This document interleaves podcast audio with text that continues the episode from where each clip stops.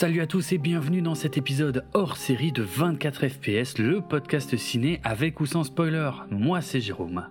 Et moi c'est Julien. Et on va évoquer les films qu'on a vus au mois de décembre, donc tous euh, les films euh, eh bien, euh, qui ont tenté d'exister aux côtés d'Avatar. Et il y a quand même il y a, y a des choses intéressantes. Hmm? C'était principalement avant, hein, j'ai l'impression. C'était surtout avant, bah, sauf ce qui était sur les plateformes, euh, effectivement. Mais ouais, tout ce qui était au cinéma, c'était avant Avatar, parce qu'après. À part un. À part un?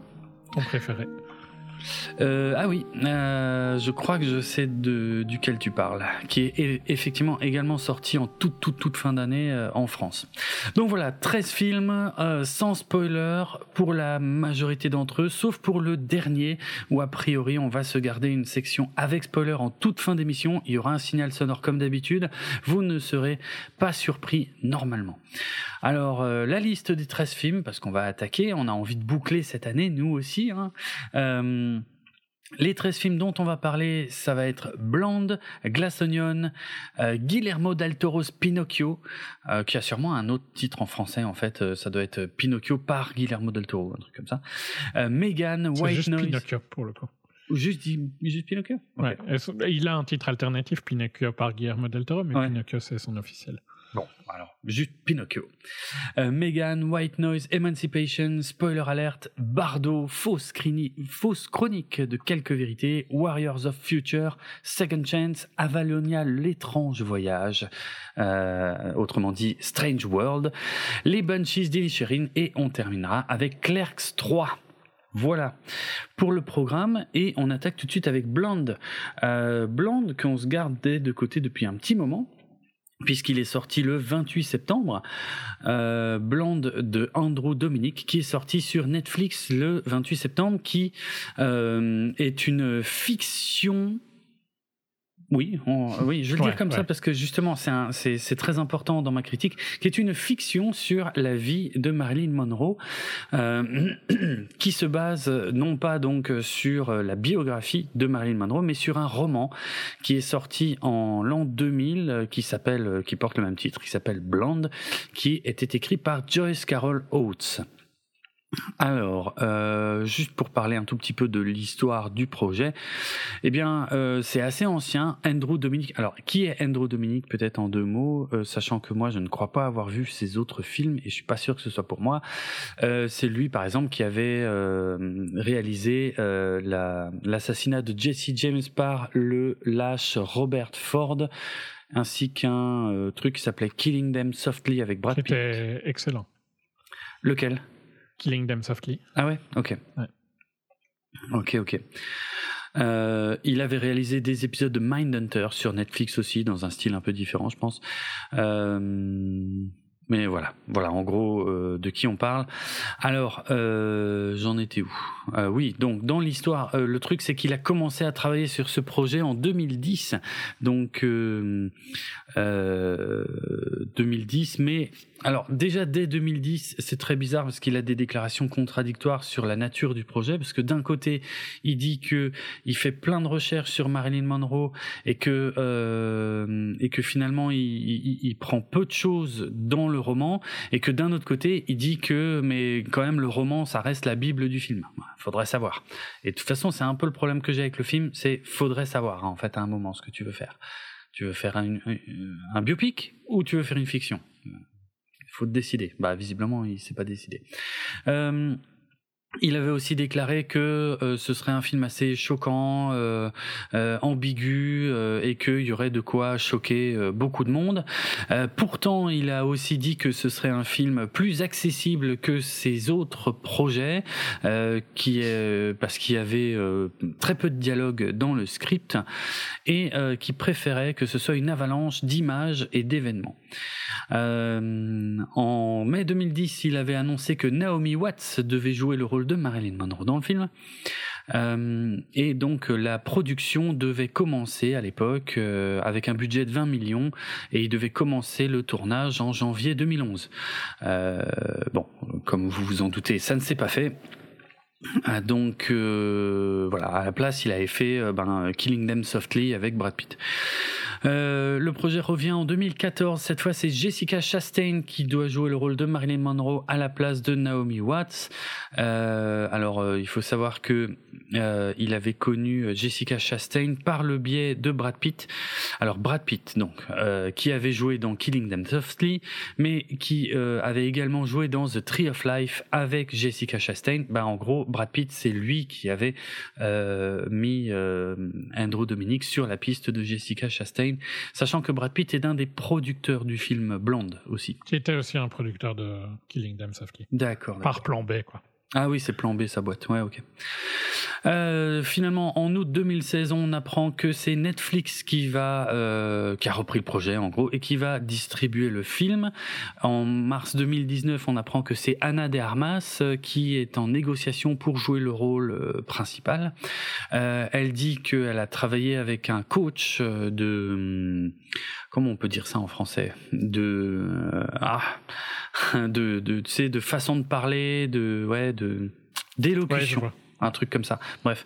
Euh, voilà, pendant un an, euh, elle dit qu'elle a auditionné une seule fois auprès de Andrew Dominique, mais par contre qu'elle a dû réauditionner plein de fois pour convaincre à peu près tous les autres, mais que Dominique, lui, c'est bon, il savait que c'était elle. Euh, elle dit que ça a été l'une des euh, collaborations euh, les plus marquantes de sa carrière, euh, parce que là, par exemple, elle et le réalisateur, ils pouvaient s'appeler à minuit le, soir parce qu'ils avaient eu une idée et parce que, en fait, lui, il l'appelait, il disait ah j'arrive pas à dormir parce que j'ai eu une idée de ouf pour le film et elle disait ben en fait une fois qu'il me l'avait dit je pouvais pas dormir, je pouvais plus dormir non plus. Voilà. Ok, c'est mignon. Euh, alors au niveau du tournage, euh, au niveau du tournage, bon bah ça a été euh, globalement filmé à Los Angeles, ça c'est pas très surprenant.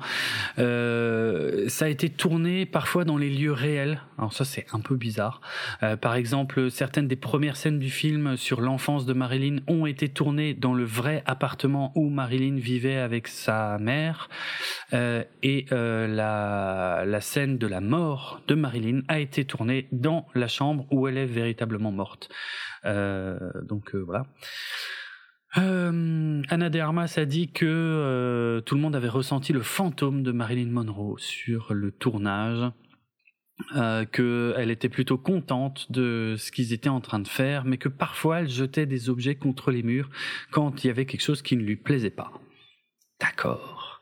Ça, c'est de la bonne promo, comme on dit. Sinon, euh, bon bah il y a beaucoup de scènes qui sont des hommages à des photos, hein, des photos très célèbres de Marilyn Monroe. Donc euh, Andrew Dominic s'est amusé à recréer euh, les photos. Le film aurait dû être projeté pour la toute première fois au Festival de Venise en 2021, mais Netflix n'était pas satisfait du montage qu'ils avaient reçu. Et là, le plus choquant là-dedans, c'est de se dire ah bon, Netflix euh, vérifie rejette quelque chose. Ouais, euh, vérifie les films avant de les diffuser. C'est la première fois qu'on a une info comme ça, je crois. Donc euh, voilà, donc finalement il n'a pas été projeté au Festival de Venise de 2021. Euh, il a été projeté, je crois, euh, par contre l'année suivante. de Venise de 2022. Voilà, de 2022.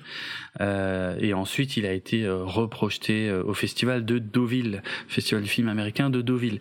Il y a des images réelles de Marilyn Monroe qui sont utilisées dans le film à certains moments, donc c'est assez étrange aussi. Des fois, ça brouille encore une fois les pistes.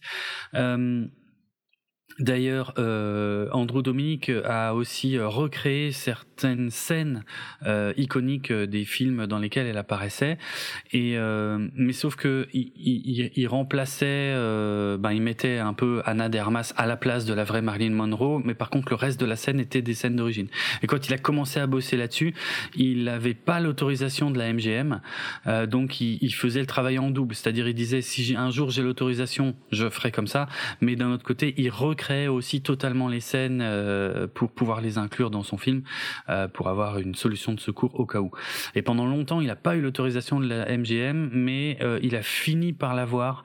Euh, et ce qui c'est drôle, ce qui est écrit sur sur Wikipédia, parce qu'il n'y a pas le nom du gars, mais en gros, il a fini par avoir l'autorisation après qu'un exécutif de la MGM se soit fait virer. Voilà. Il n'y a pas son nom, euh, mais en tout cas, euh, ouais, bref, euh, voilà, ça a été, ça a fini par être accordé. Voilà tout ce que je pouvais dire pour la fiche technique de ce film très étrange, qui est essentiellement en noir et blanc, mais parfois en couleur, qui change aussi de, format. qui change de format d'image exactement très souvent. Ouais il y a plein de formats différents. Bon voilà c'est un film très étrange euh, et puis il y a pas que ça qui est étrange, le rythme est étrange, la narration est étrange, euh, et puis ça brouille sans, arrêt les pistes. Bref, euh, c'est un film très triste. Ah oui, c'est le premier film qui est classé NC-17 euh, sur un service de streaming, donc euh, c'est plus que classé R. Hein. Là, c'est c'est on n'est pas loin du classé X. Mais voilà, c'est c'est la classification qu'il y a entre le R et le X, en gros.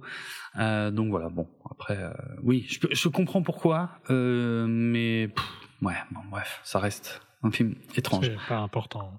Non, je, je, trouve que ce soit pas, c'est pas si important. De toute façon, ces ratings-là, on, on, en avait déjà parlé. Oui. C'est de la débilité, donc. Euh. Oui, oui, c'est vrai que ça sert pas à grand chose. Et de toute façon, ça n'a aucun, aucune conséquence vu qu'il n'est pas sorti au ciné, qu'il est sorti sur Netflix, donc ça change rien. Il est sorti au ciné ici, hein, mais ah Netflix a l'habitude de sortir ces trucs dans ah, quelques oui, marchés. Vrai. Ah. Oui, il y, a, une sortie limitée en septembre, à la mi-septembre 2022, avant de sortir fin septembre sur Netflix, effectivement. Euh très difficile de faire la critique de ouais, C'est très bizarre. on est, on est en fait, le plus gros problème déjà, c'est que il joue sur le fait que c'est une biographie alors que ça l'est pas. Il n'est pas clair du tout. Ouais. Euh, à aucun moment il dit que c'est une fiction. C'est ça. c'est un euh, gros problème pour moi. Hmm. Et il y a des trucs que je veux bien croire, tu vois, parce que c'était Hollywood, euh, qu'elle se soit fait violer par un producteur de studio, clairement, probablement, tu vois. C'est probable. Mais. Il y a plein de trucs que je veux bien croire, mais il y a des trucs où il va un peu trop loin aussi. Un peu? Il va vachement il trop loin. Il va loin, sauf si tu penses que c'est une fiction, quoi. Alors, euh, ok, whatever. Ouais, mais, il brouille les pistes en permanence. Trop. Et euh, il a un agenda, je trouve, euh, hmm. un peu trop marqué, quoi. Ouais, ouais. Ou alors c'est peut-être le roman qui est comme ça, hein, mais je trouve qu'il y a un agenda trop marqué qui sort, qui sort du truc. Et les changements de format, ils, je les ressens pas dans l'histoire. En fait, tu vois, je trouve que ils changent, mais trop. Ah oui, oui, oui. Euh, oui, On dit, il sait pas, il sait pas ce qu'il veut faire. J'ai l'impression. Hmm. Pareil pour la couleur. Enfin, le, on passe sur genre quatre ou cinq formats différents. C'est, bon, quoi, tu vois. Euh, ça ne rend pas comme genre un format est lié à telle époque ou un format est, lié à tel euh, je sais pas, telle humeur qu'elle a, tu vois, genre quand elle est déprimée, on serait dans un format euh, avec la couleur à la limite un petit peu mieux, mais avec les ratios, j'ai l'impression qu'il les choisit au hasard, quoi, tu vois. En gros, euh, c'est un truc random euh, et de temps en temps, Netflix change de ratio, quoi. Mm, et ça rend le truc. en plus, c'est long. C'est un film pas clair du tout, quoi. Ça manquait de finition. Tu, tu, te demandes à quel point c'était il y a un an un peu plus d'un an, euh, pour que ce soit tellement pire qu'ils aient dû attendre un an pour sortir ceci. Ouais, c'est assez choquant. Hein. Le film dure 2h46, c'est infiniment long. Euh, vu vu le rythme en plus euh, ouais ouais. Et, c'est vrai qu'on peut se poser des questions sur le sur le, montage original quoi parce que déjà là c'est un peu pénible à regarder. C'est confus il sait pas où il va. ça avance dans la vie de Marilyn oui bien sûr. Parce que euh, elle, rencontre euh, ces différents ces différentes relations, etc. Mm. Donc tu vois, c'est chronologique, mais mais au milieu de ça, il y a quand même des flashbacks et puis il y a des persos qui sortent. Enfin, il n'y a pas de construction, il n'y a pas une bonne construction, quoi. Mm, mm. Tu as juste l'impression qu'il a 50 scènes qu'il voulait faire et tu, tu passes d'une à l'autre et de temps en temps, il y a des flashbacks pour, euh, pour couper entre les deux, mais il n'y a rien de logique. Enfin, j'ai l'impression qu'il manque une, une idée sur ce film. Ouais. Je suis assez euh, d'accord. Hein, euh. Il y a, si, il y a, il y a un truc qui ressort du film, c'est qu'il est d'une tristesse absolue. Euh... Ouais, c'est la, la, vie de Marilyn est triste. Enfin, la vie de Norma Jean est mm. super triste, mm. comme, euh, enfin, comme c'est le cas dans la réalité, je pense. Hein. Ouais, ouais. mais il avait, il avait même. En fait, le truc le plus dommage, c'est qu'il n'y a pas besoin de rendre sa vie plus triste qu'elle ne l'était. Alors, merci. Tu viens exactement de dire ma critique principale, c'est qu'elle a eu une vie qui était déjà moche euh, dans l'ensemble. Et lui, il invente des trucs encore pires euh, pour rendre son film plus choquant. Mais du coup, moi, ce qui me gêne, et je le dis depuis que le film est sorti, bon là, ça fait longtemps, hein, ça fait ça fait quatre mois que je l'ai vu, donc je me souviens vraiment pas de tout. Mais euh, ce qui m'a gêné, c'est que vraiment, euh, je pense que la plupart des gens qui ont vu ce film pensent que c'est la vraie vie de Marilyn. Et alors que c'est pas le cas et parce qu'il y a aucun avertissement quoi. Et quelqu'un me disait euh, sur Twitter que euh, au début d'un film on dit toujours inspiré de faits réels. Quand c'est le cas mais quand c'est pas le cas il n'y a pas besoin de le mettre et je dis ouais, mais là le problème c'est que bah, ça ressemble quand même à un biopic de Marilyn et il faudrait à un moment dire que, enfin, j'ai déjà vu aussi des films qui commençaient par euh, ce que vous allez voir est une version fictionnalisée euh, de euh, d'un récit réel, mais tous les éléments sont pas vrais. Enfin voilà quoi. On peut le mettre aussi, mais là il met rien. Il met rien. Et il y avait un meilleur film à faire sur la vie de Marilyn. Ah oui, oui. oui, oui. Il n'y avait pas besoin de faire ça. Perso, je l'ai pas. Enfin, oui, j'ai quand même ressenti qu'il y a un problème euh, avec les avortements. Hein. C'est l'autre. Euh, ici, c'est la critique euh, très courante. Oui, c'est vrai qu'aux États-Unis, ouais. Ouais, de toute façon, les scènes d'avortement, alors elles sont, elles sont étranges parce que oui, elles présentent le truc comme une énorme souffrance, d'accord. oui, ils montrent aussi un bébé CGI qui a 9 mois, quoi. Oui, c'est très bizarre. Non, mais ouais, les, scènes d'avortement sont très étranges parce qu'on n'arrive pas à comprendre si elles sont réelles ou si elles partent euh, dans le un peu dans le monde des rêves. Ils mélangent plein de choses. Oui, on ne sait pas vraiment si c'est censé représenter ces euh, fausses couches ou c'est censé représenter des vrais avortements. C'est pas très clair. Il y a quand même il y a quand même une vibe un peu anti-avortement, hein, je trouve. Euh, je peux comprendre, euh, ouais, je peux comprendre cette accusation qui fait beaucoup plus parler aux États-Unis qu'ici, mais oui, euh, on dirait, on dirait. Moi, honnêtement, par contre, le, le plan qui m'a choqué, c'est qu'il y a, il y a un moment où il nous montre un plan à l'intérieur du vagin de Marilyn Monroe. Pourquoi, en fait? Je me dis, mais pourquoi tu fais ça, quoi, en fait? Ouais, ouais. Je suis d'accord. Pourquoi? tu te permets de faire des trucs comme ça Ça servait à rien et ça, ça n'apporte rien. C'est pas, c'est choquant pour des gens qui sont vite choqués moi, ça m'a pas choqué, c'est juste euh, whatever, quoi, tu vois. Ouais. Moi, ça m'a un peu énervé. Je me suis dit, mais. En fait, on dirait que tu, tu as pris du plaisir à prendre une icône et à la démolir dans ton film et à la vraiment à la traîner plus bas que terre euh, et à montrer Il des la rend pas très humaine en fait. on se, on se... T'es obligé. Je trouve que si t'as un cœur, tu vas te connecter à elle parce que sa vie est triste. Mais ouais. je vais utiliser euh, l'autre vie de quelqu'un triste qui a eu son biopic cette année. Hein. C'est Elvis. Oui. Ils ont tous les deux une vie super triste. Euh, Norma Jean, euh, je pourrais argumenter, était, a une enfance beaucoup plus difficile qu'Elvis. Hein, mais, mm. euh, les deux ont une vie triste avec des gens qui, qui profitent d'eux et qui les abusent jusque, jusque la moelle. mais Baz Luhrmann essaye de... Enfin, il, il il le rabaisse pas à chaque, à chaque moment. quoi. C'est ça. Ici, elle, elle est faible tout le long. Oui. Euh, alors qu'elle ne peut pas être faible tout le long, parce que vu d'où elle vient, elle, était, elle a été forte à des moments. Ouais. Et il ne le montre pas assez, il la montre tout le temps en position de faiblesse. Hmm. Elle a été abusée par des gens, clairement. Je suis sûr qu'elle a hmm. été violée par des directeurs de studio. C'était hmm. la norme à l'époque, donc euh, c'est pas comme si. Enfin, c'était la norme il y a 20 ans, donc euh, j'imagine même pas. Euh, j'imagine même pas à l'époque. Ouais. Euh, Elvis aussi faisait des trucs euh, vachement chelous, hein, il paraît, avec, ses, avec sa femme, etc. ah bah, clairement, ça, tu sais que quand il s'est installé avec Priscilla, elle avait 15 ans. Ouais. Oui, mais il aimait bien, aussi de, les de la regarder avec d'autres gens. Donc il l'a prêté ah, à des gens. Ah, c'est bien, bravo. Hmm. Ok. à des gens connus. Hein. Ah ouais ok. Euh, donc tout ça, c'était. Hollywood était immonde il y a. Hmm. Hollywood est probablement toujours immonde, je vais le dire comme ça. Mais plus tu vas en arrière, pire c'est. Eh ben. Donc j'ai aucun doute qu'il y a des trucs immondes qui sont arrivés à Norma Jean. Hmm. Mais par contre, je trouve qu'il aurait pu mettre des moments euh, où elle était battante un peu plus. Ouais, c'est ça. Il y a un côté très. Euh, très patriarcal euh, au film, je trouve. Mm. très. Ouais. Où elle est montrée tout le temps en position de faiblesse, où elle n'a aucun choix. alors que c'est pas le cas, elle a pris plein de choix. Elle a quitté ses. Ah oui, oui. Elle a quitté ses maris. Mm. Elle s'est sortie de la pauvreté. Elle a était dans des orphelinats. Enfin. Ouais, ouais. Elle a fait des choix qui, euh, je suis sûr, n'étaient pas faciles, mais la mettre tout le temps comme ça en, en petite poupée abusée, je trouve que c'est un peu dommage. Ça, ça réduit qui elle était. Oui, oui. Et puis c'est violent, je trouve. Enfin, au bout d'un moment, le film devient presque insupportable à regarder parce qu'elle en prend vraiment plein la gueule, je, quoi. Je sais pas si c'est insupportable le mot que j'utiliserais, mais je trouve que ah, c'était dur. Il ne perd, euh, il, il a plus d'effet à vouloir ah, choquer. oui. C'est juste ok. Whatever. Quand tu arrives à la scène, bon, c'est connu qu'elle euh, qu'elle avait probablement une relation avec euh, Kennedy.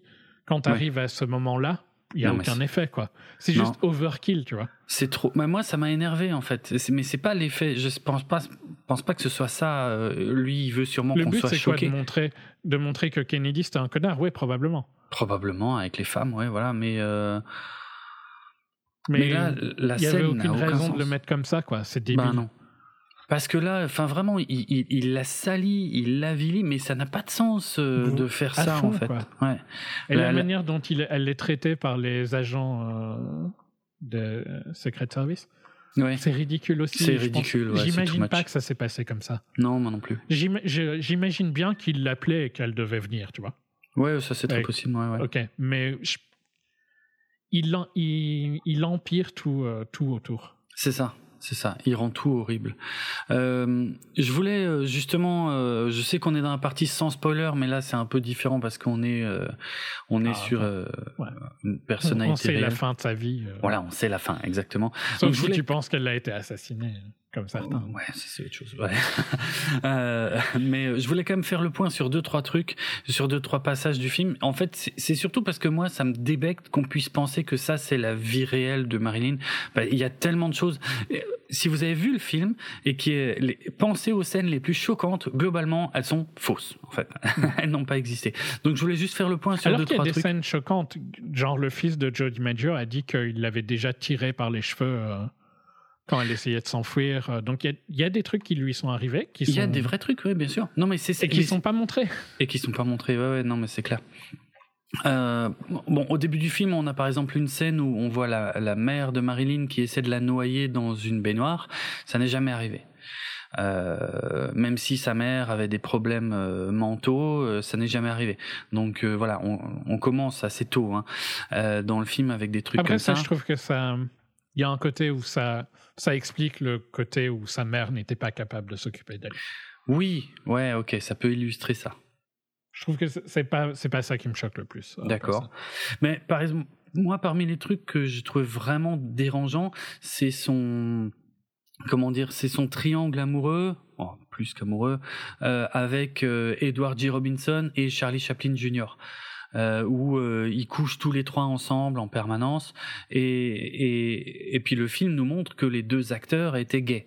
Euh, alors que c'est pas du tout le cas dans la réalité euh, et que d'ailleurs c'était pas du tout avec eux deux qu'elle qu'elle a eu enfin mais de toute façon rien n'est réel. Rien de ce qui concerne ces, ces deux acteurs n'est réel dans le film. Euh, enfin n'est réel oui. Enfin rien de ce qui est montré à propos de ces deux acteurs dans le film ne correspond à la moindre réalité. La seule réalité euh, qui s'approcherait de ça c'est que effectivement elle était à un moment en couple avec le fils de Charlie Chaplin et que euh, ils ont euh, ils ont mis fin à leur relation quand lui l'a découvert au lit avec son frère.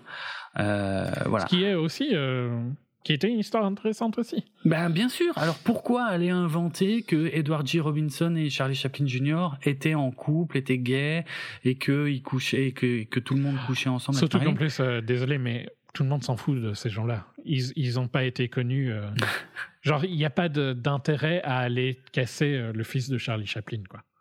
C'est ça en fait qui est bizarre, ouais. C'est pourquoi c'est gratuit. Que tu veux casser Kennedy, c'est un peu, tu vois. Euh. Ouais, à la limite, ouais, ouais. Mais hmm. c'est pas des gens que les gens ont en mémoire, le fils de Charlie mm. Chaplin et l'autre. Euh, non. Edward G. Robinson, si, euh, il a quand même une grosse carrière euh, derrière, mais après, c'est, même nous, on est trop jeune presque on pour. est trop jeune, clairement. Voilà. C'est genre si t'as 60, 70. Oui, sinon ça parle pas. bon, il y a. et tu vois, c'est ça qui est bizarre dans le film. Il y a quand même une des scènes les plus choquantes du film qui est totalement réel. C'est donc c'est le, le, fameux tournage de la scène de la bouche de métro avec la robe blanche euh, qui avait été fait dans la rue avec des des hommes, des hommes, des hommes à perte de vue euh, qui se rinçaient l'œil. Ça c'est vrai et que le fait que quand elle est rentrée chez elle juste après le tournage de cette scène, son mari Joe DiMaggio euh, l'a tabassé. Et eh ben ça c'est malheureusement vrai et mais c'est ouais et c'est bizarrement fait dans le film parce que euh, il passe finalement, il le montre, il passe très peu. Il, il passe assez vite. Il veut pas critiquer Joe DiMaggio, à l'inverse des autres. Assez bizarre. Ouais, c'est assez Alors bizarre. que c'est connu, tu vois, genre c'est ouvertement connu qu'il était violent. Il, il l'a même admis lui-même et il a été en thérapie pour. Euh, c'est une légende par contre pour euh, ici, beaucoup plus qu'en ouais, Europe, ouais, j'imagine que c'est du baseball. Plus qu'en Europe mais il, il, donc il peut pas complètement nier ce qu'il a fait, mais hmm. il veut, il insiste pas du tout quoi. Hmm. Ça, c'est ça, c'est essaye de l'embellir à mort. Presque, ouais. Et ah, c'est très étrange parce que pourquoi, pourquoi se, se, défouler sur Charlie Chaplin Jr. et pas sur euh, ou sur euh, Kennedy quoi. Ouais. C'est vraiment il se défoule plus sur Kennedy que sur Jody Maggio hmm. qui faisait des trucs vraiment pas cool avec euh, Marilyn. C'est ça. Normal. Euh, donc voilà, qu'est-ce que j'ai d'autre? Oui, le fait qu'Arthur Miller euh, avait mis euh, bah, des, des, phrases que prononçait Marilyn, euh, qui lui avait promis de pas utiliser, finalement il les utilisait. Bon, ça c'est vrai. Euh, et puis le truc avec JFK, bon là par contre c'est, c'est, je, je comprends pas en fait. C'est vraiment la scène qui est choquante pour être choquante, qui n'apporte rien. Ouais, surtout qu'il aurait pu mettre une scène avec JFK qui, qui aurait été différente. Ouais, ouais. Euh, qui, qui, aurait quand même été, tu vois, pour respecter l'histoire. Ouais. Hum, hum, hum. Non, mais il, fait des choix bizarres. Il a des problèmes. Enfin, moi, je trouve qu'il a un problème avec euh, l'avortement. Il y a un problème avec euh, Joe DiMaggio. Il y a un problème avec Kennedy. il y a un problème avec Charlie Chaplin. Ouais, ouais. C'est bizarre. Il y a plein de problèmes et puis et, honnêtement, je trouve ça glauque d'aller filmer la mort de Marilyn dans la vraie chambre de Marilyn, ou enfin la vraie chambre où elle est morte et avec la même position, tout, enfin de recréer la mort dans la vraie pièce où ça s'est passé. C'est très bizarre de faire ça. Je comprends pas le je comprends pas le projet. ouais, c'est vraiment creepy. Donc voilà, Blonde, euh, un film euh, ouais qui moi ça m'a laissé un sale goût dans la bouche et ça m'a un peu énervé en fait. Euh, je vais rajouter un truc et mm, c'est parce qu'on va enchaîner sur un autre film de Netflix. Je, trouve aussi que c'est pas bon, hein, pour être clair. Mm. Et je pense que c'est mieux de pas le regarder. C'est pas respectueux. Ça, ça mérite. Il y a rien qui est vraiment intéressant qui mérite. Ouais, ouais. Euh, par contre, je pense que le regarder sur Netflix, c'est vraiment pas idéal parce qu'il est trop long hmm. et il est, il est chiant. Et donc, c'est un film qui n'est pas adapté à son médium. Je trouve que c'est un film de cinéma, tu vois, c'est un film d'auteur que tu Oui, ça c'est Pas l'auteur et la vision de son auteur. Hmm. C'est un film d'auteur. Et il aurait eu plus de sens au cinéma. Hmm. Il aurait été plus. Les aspects et tout ça auraient eu plus de sens au cinéma qu'à la TV. Largement. Euh, et donc, c'est un film qui est clairement pas. C'est, ça montre à quel point ils savent pas. Quand, à l'inverse avec Glass Onion, qui est l'opposé pour le coup, mais mm. sur un truc comme ça, ils ne savent pas, le matériel qu'ils ont n'est pas adapté à leur médium. C'est vrai. Et ils ne veulent pas l'adapter, ils veulent le, garder comme il est. Mm-hmm. Alors que c'est, si tu le sors comme ça, c'est un film de cinéma, c'est pas. C'est un mauvais film de cinéma, mais c'est un film de cinéma. Ouais. Euh, et ça, je trouve que ça montre aussi euh, un manque de compréhension de ton médium euh, mm. assez, assez grave. Euh, et je le compare avec Glass Onion que j'ai vu dans son mauvais médium parce que moi je l'ai vu au cinéma. Eh ben, je te laisse enchaîner si tu veux euh, sur Glass Onion, qui est notre film suivant. Donc, euh, je la présenterai de après. Knives Out. ouais, à couteau tiré. à couteau tiré de Ryan Johnson, oui. Mais là, je pense que tout le monde en a entendu parler. Hein. Franchement, tout le monde l'a regardé à la fin de l'année sur Netflix. C'est assez marrant que ça ait cartonné à ce point, mais ok. Bon, le premier avait bien marché aussi. Hein. Oui, oui, au cinéma, ouais, ouais, effectivement. au cinéma? Ah bah le premier, c'était au cinéma, hein, c'était en 2019. Ok. Ah oui, oui, c'était c'était pas du tout une propriété Netflix à la base. Ouais, ouais, Ça l'est devenu. Bah, je, je, je, vais le présenter si tu veux euh, rapidement. Donc le premier film à couteau tiré de Ryan Johnson était sorti en 2019. Euh, joli succès euh, avec euh, plus de 300 millions de box-office pour un petit budget de 40 millions. Donc vraiment, euh, euh, voilà, sachant que, enfin, faire plus de 300 millions sur une euh, un truc qui n'est pas une franchise et déjà existante, et eh ben, c'était plutôt pas mal. Il a fait à peu près les mêmes chiffres que Murder on the Orient Express. Ah oui, ok. Qui est un peu la même chose au final. Qui, hein. qui est le même style, oui, clairement. clairement. Euh, donc euh, voilà, on a su très tôt qu'il y aurait une suite, hein, que Ryan Johnson aurait le droit de faire la suite. Et euh, c'est euh, par contre en mars 2021. Alors je pense que la crise sanitaire a eu euh, une influence là-dessus, mais apparemment Amazon, Apple et Netflix se sont battus pour avoir les droits de la suite. Et c'est c'est Netflix qui a gagné en mars 2021 2021. Tu sais combien ils ont acheté ça? Ils ont acheté super cher. C'est hallucinant. Ils ont acheté ça pour 469 millions de dollars. Euh, avec Ryan Johnson qui revient à la Real, Daniel Craig qui reprend le rôle de Benoît Blanc, et un budget de 40 millions pour le premier film, sachant qu'il y a un deuxième, hein, enfin un troisième plutôt du coup.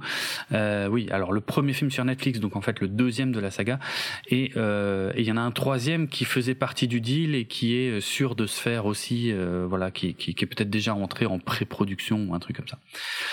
Euh, voilà, euh, Daniel Craig a travaillé avec un coach, lui aussi euh, de langage pour pour avoir un accent, apparemment un accent du sud, sachant que ça fait apparemment marrer Ryan Johnson que Benoît Blanc est un accent différent dans chaque film, parce que effectivement de mémoire dans le premier il avait un accent français, je crois, et, et là je l'ai pas retrouvé dans le deuxième. Ouais. Donc ouais. Bon, voilà, c'est une ça volonté. Ça le fait marrer, lui. Ouais, ça le fait, exactement. euh, donc, euh, il a écrit Glass Onion, euh, Ryan Johnson, pendant, eh bien, le, le, le en 2020, pendant euh, le, les confinements, et c'est pour ça que le film se passe en Grèce, parce que, ben, c'était un peu l'expression d'un, d'une envie de voyager qui était devenue impossible à ce moment-là. Euh, il a aussi conçu Glass Onion comme non pas comme la suite directe du premier, puisque le seul personnage qui revient c'est euh, Benoît Blanc, un peu comme Hercule Poirot euh, dans les romans d'Agatha Christie. Donc c'est un film qui peut se voir même si on n'a pas vu le premier. Euh, et ça, c'est vrai pour le coup. Et voilà, c'est à peu près tout ce que j'ai à dire pour la fiche technique du film. Euh, bah, sinon, euh, le casting, euh, Edward Norton, Janelle Monae, Catherine Anne, Kate Hudson, que j'avais pas vu depuis longtemps, Dave Bautista, qu'on voit de plus en plus partout, plein de gens, quoi. Et puis quelques caméos rigolos, vite fait, mais ouais, voilà et évidemment un caméo de Joseph Gordon-Levitt comme dans tous les films de Ryan Johnson. Euh, là c'est la voix c'est la voix de l'horloge euh, Joseph Gordon-Levitt. Bon voilà c'est pour le pour la blague. Euh, donc l'histoire, bah, c'est c'est une enquête hein, à la Agatha Christie. Euh, c'est euh, un groupe d'amis euh, qui sont invités par leur ami qui est un milliardaire, un entrepreneur de la tech a priori. et Benoît Blanc se retrouve également invité par erreur. Et, euh, et en fait, c'est censé être une murder party, donc il un, un, y a un faux crime qui va être connu, et puis en fait, ils vont devoir passer tout le week-end à résoudre ce crime. Mais évidemment, euh, on s'en doute, vu qu'il y a Benoît Blanc dans l'histoire, bah, il va y avoir un, un vrai crime aussi sur lequel il va falloir enquêter. Ouais. Que dire? Euh... Je peux finir sur le truc du ciné. Oui, Moi, oui, je l'ai vu au ciné et c'est vraiment pas adapté à être, vu, à être vu au ciné. Ouais. Euh, parce que au ciné, toute ton attention est sur le film. Et c'est absolument ce que ce film ne doit pas avoir. Ah, ce ouais. film doit être euh, est parfait pour euh, si tu es en train de faire la vaisselle ou de faire à manger. Parce que C'est il, est, violent. il est suffisamment simple, surtout pour un, un truc euh, de ce style-là, tu vois, un. Agatha Christie, quoi. Il est trop simple et donc si tu regardes le film, tu te dis mais c'est trop con quoi. Euh, Et hum, les, les twists et les changements de last minute, quand tu le regardes au ciné, à mon avis, rendent largement pire que si tu le regardes sur Netflix un peu distrait. Ou tu Ah regardes ouais. ton téléphone, tu vois, et t'es pas concentré à fond. Donc c'est par contre parfait pour Netflix. hein. Donc c'est une- un compliment à Netflix, c'est que c'est le genre de film parfait pour la TV. C'est c'est facile euh, d'accès, euh, c'est suffisamment intéressant. Mais Mm. ouais, si tu es concentré, je trouve qu'il y a un problème. Ok, euh, intéressant. Euh, je comprends ce que tu veux dire. Après, moi, j'ai pas passé un mauvais moment. J'ai trouvé ça correct. Je trouve que Euh, c'est largement, largement moins bien que le premier. Alors, c'est largement moins bien que le premier. On est bien d'accord. Euh, Et c'est largement moins bien que Murder on the Orient Express. Alors que Knives Oui. Out, le premier, jouait sur la même, euh, Ouais. jouait sur le même jeu, je trouve. Ouais, ouais, c'est clair. Là, Ryan Johnson, je commence à être gêné par Ryan Johnson parce que euh, j'entends cette critique et finalement elle me paraît assez juste et de plus en plus juste. Ryan Johnson, c'est un petit malin et qui fait des films de petits malins. C'est-à-dire qu'il s'amuse à casser les codes.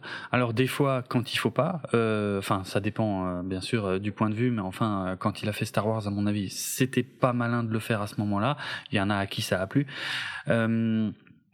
Là, pour le premier à couteau tiré, c'était très malin de jouer un peu sur les codes du whodunit euh, pour, euh, ouais, pour, euh, pour pour le faire, euh, pour le faire un peu différemment. Ici aussi, il essaye de casser les codes pour le faire un peu un peu différemment, mais là, ça prend pas, pas. en fait. J'ai jamais pas. été passionné par l'enquête parce, Parce que, que tout sort de nulle elle n'a part. pas de sens, ouais. En Ouais. fait, tu peux, tu, tu sais ce que c'est dès le début du film, et les seules surprises, c'est des trucs que tu n'aurais pas pu deviner. c'est ça. Ce qui est la pire exactement. critique que tu peux faire à ce genre de film. hein. Oui, ouais, ouais, c'est exactement ça. Ça sort tellement de nulle part, t'avais aucune chance de le voir parce que vraiment, c'est, c'est, voilà. Et, et du coup là, c'est, c'est du film de petit malin, mais qui, Mais qu'il n'est Qu'un- pas au final. qui est un peu chiant. Et voilà. Et en fait, il est peut-être pas si malin que ça, Ryan Johnson. Faut, enfin, je sais pas, il faut qu'il arrête de C'est faire un ça film parce que de- d'un mec arrogant qui pense Ouais. savoir ce qu'il fait alors qu'il ne le sait pas. C'est un peu, voilà, c'est le problème que je commence à avoir avec Ryan Johnson, que je déteste pas. hein. Je, n'ai détesté Mm. aucun de ses films, même le Star Wars, même si j'ai du mal avec. Euh, c'est un réel qui est très intéressant. très loin de quand il était à Looper. hein. Ben voilà, ça c'est clair par contre. Ouais, ouais, ça c'est bien clair. Mais euh, ouais, il se prend vraiment pas pour de la merde. Il est persuadé de de de hein, de se sentir supérieur au genre qu'il aborde à chaque fois, et du coup il s'amuse à faire des trucs. Enfin moi, je suis désolé, le le, le fer à repasser dans Star Wars, j'ai toujours pas pardonné en fait. Euh, euh, le fer à repasser euh, où tu crois pendant deux secondes que c'est un vaisseau spatial, c'est c'est- un gag, mais pff, et, et, et en fait, il, il, finalement, il fait ça tout le temps. euh, Enfin, surtout dans les couteaux tirés, là, euh, il refait plein de trucs comme ça. euh, mais ça sort vraiment de nulle part et hum, ça commence à devenir franchement arrogant. Je suis d'accord. Mhm. Et, et je trouve c'est dommage parce que c'est un mec qui a du talent et qui peut faire des trucs Il bien. a fait euh, deux des meilleurs épisodes de Breaking Bad. hein, donc, Ah oui, c'est vrai. Il a... C'est vrai en plus. Je Ouais. trouve qu'il a du talent, mais, mais là, pour moi, c'est. il- En fait, le problème, c'est le scénario hein, ici. Il Oui, oui, c'est le scénario euh, qui est in- intégralement écrit par Ryan Johnson et euh, le scénario est quand même pas ouf en fait. C'est euh, Il, se, il se croit. Ouais, c'est vrai. Je trouve qu'il se croit intelligent, tu vois. Il se croit Ouais. intelligent de critiquer les, les tech billionnaires, etc. De, clairement, il se moque de Elon et tout ça. Mais tout le monde s'en fout. enfin, large. Ouais. tout le monde sait qu'Elon, c'est un connard. Genre, c'est trop tard maintenant, tu vois. Ah bah là maintenant tout il y le a monde deux sait ans, oui, tu, il y a- tu l'aurais fait, il y aurait eu un intérêt. Oui, c'est ça. Mais, depuis qu'il quand tout le monde savait, enfin, quand t'aurais dû savoir qu'Elon était déjà un connard, hein, parce Oui, c'est ça vrai faisait aussi. déjà des années qu'il faisait des trucs de merde, mais qui faisait de la merde. Mais, mais depuis qu'il a racheté Twitter, euh, Musk, et juste là- un peu avant, quoi. Depuis qu'il a commencé à parler de Twitter, on va dire. Oui, c'est vrai. Depuis qu'il a commencé à parler. Ouais, c'est vrai. Donc, pff, tu te moques de d'une cible qui est ridicule maintenant, tu vois. Il n'y a, Ouais, plus- il y a pas très- d'intérêt de se Qui est moquer de trop ça. facile. Ouais. Et euh, c'est un peu le résumé du film. C'est c'est facile. C'est C'est pas un c'est pas un mauvais moment, mais c'est c'est vraiment facile. C'est ça, c'est un peu trop facile et euh, il a de la chance d'avoir un casting euh, vraiment sympa Ouais. euh, qui fait qu'on Ouais, suit quand même le truc. Ouais, parce Euh. qu'ils ont des lignes de merde à dire, mais ils les sortent quand même avec motivation. Quoi. Oui, franchement, oui, ils ont l'air de s'amuser tous. Euh, et euh, ça aide, ça aide beaucoup le film. Mm. Mais il faut vraiment qu'il fasse quelque chose de différent pour le troisième film de la saga parce que, euh, et a priori, c'est ce qu'il a dit qu'il ferait. Mais bon, le problème, c'est que comme il se considère supérieur au genre qu'il aborde, va savoir ce qu'il veut dire par là. En fait, on, on sait jamais trop ce qu'il veut dire. Ryan Johnson, c'est un peu chiant. Bon, bref, on en revient au même truc. Il se croit plus malin que tout le monde et c'est un peu chiant. et voilà. En plus, tous les gens qui se moquent, genre l'actrice euh, réac euh, raciste, euh, le le facho de la manosphère, enfin ouais, ok. C'est tous les gens qu'on se fout de leur gueule en permanence, quoi, tu vois.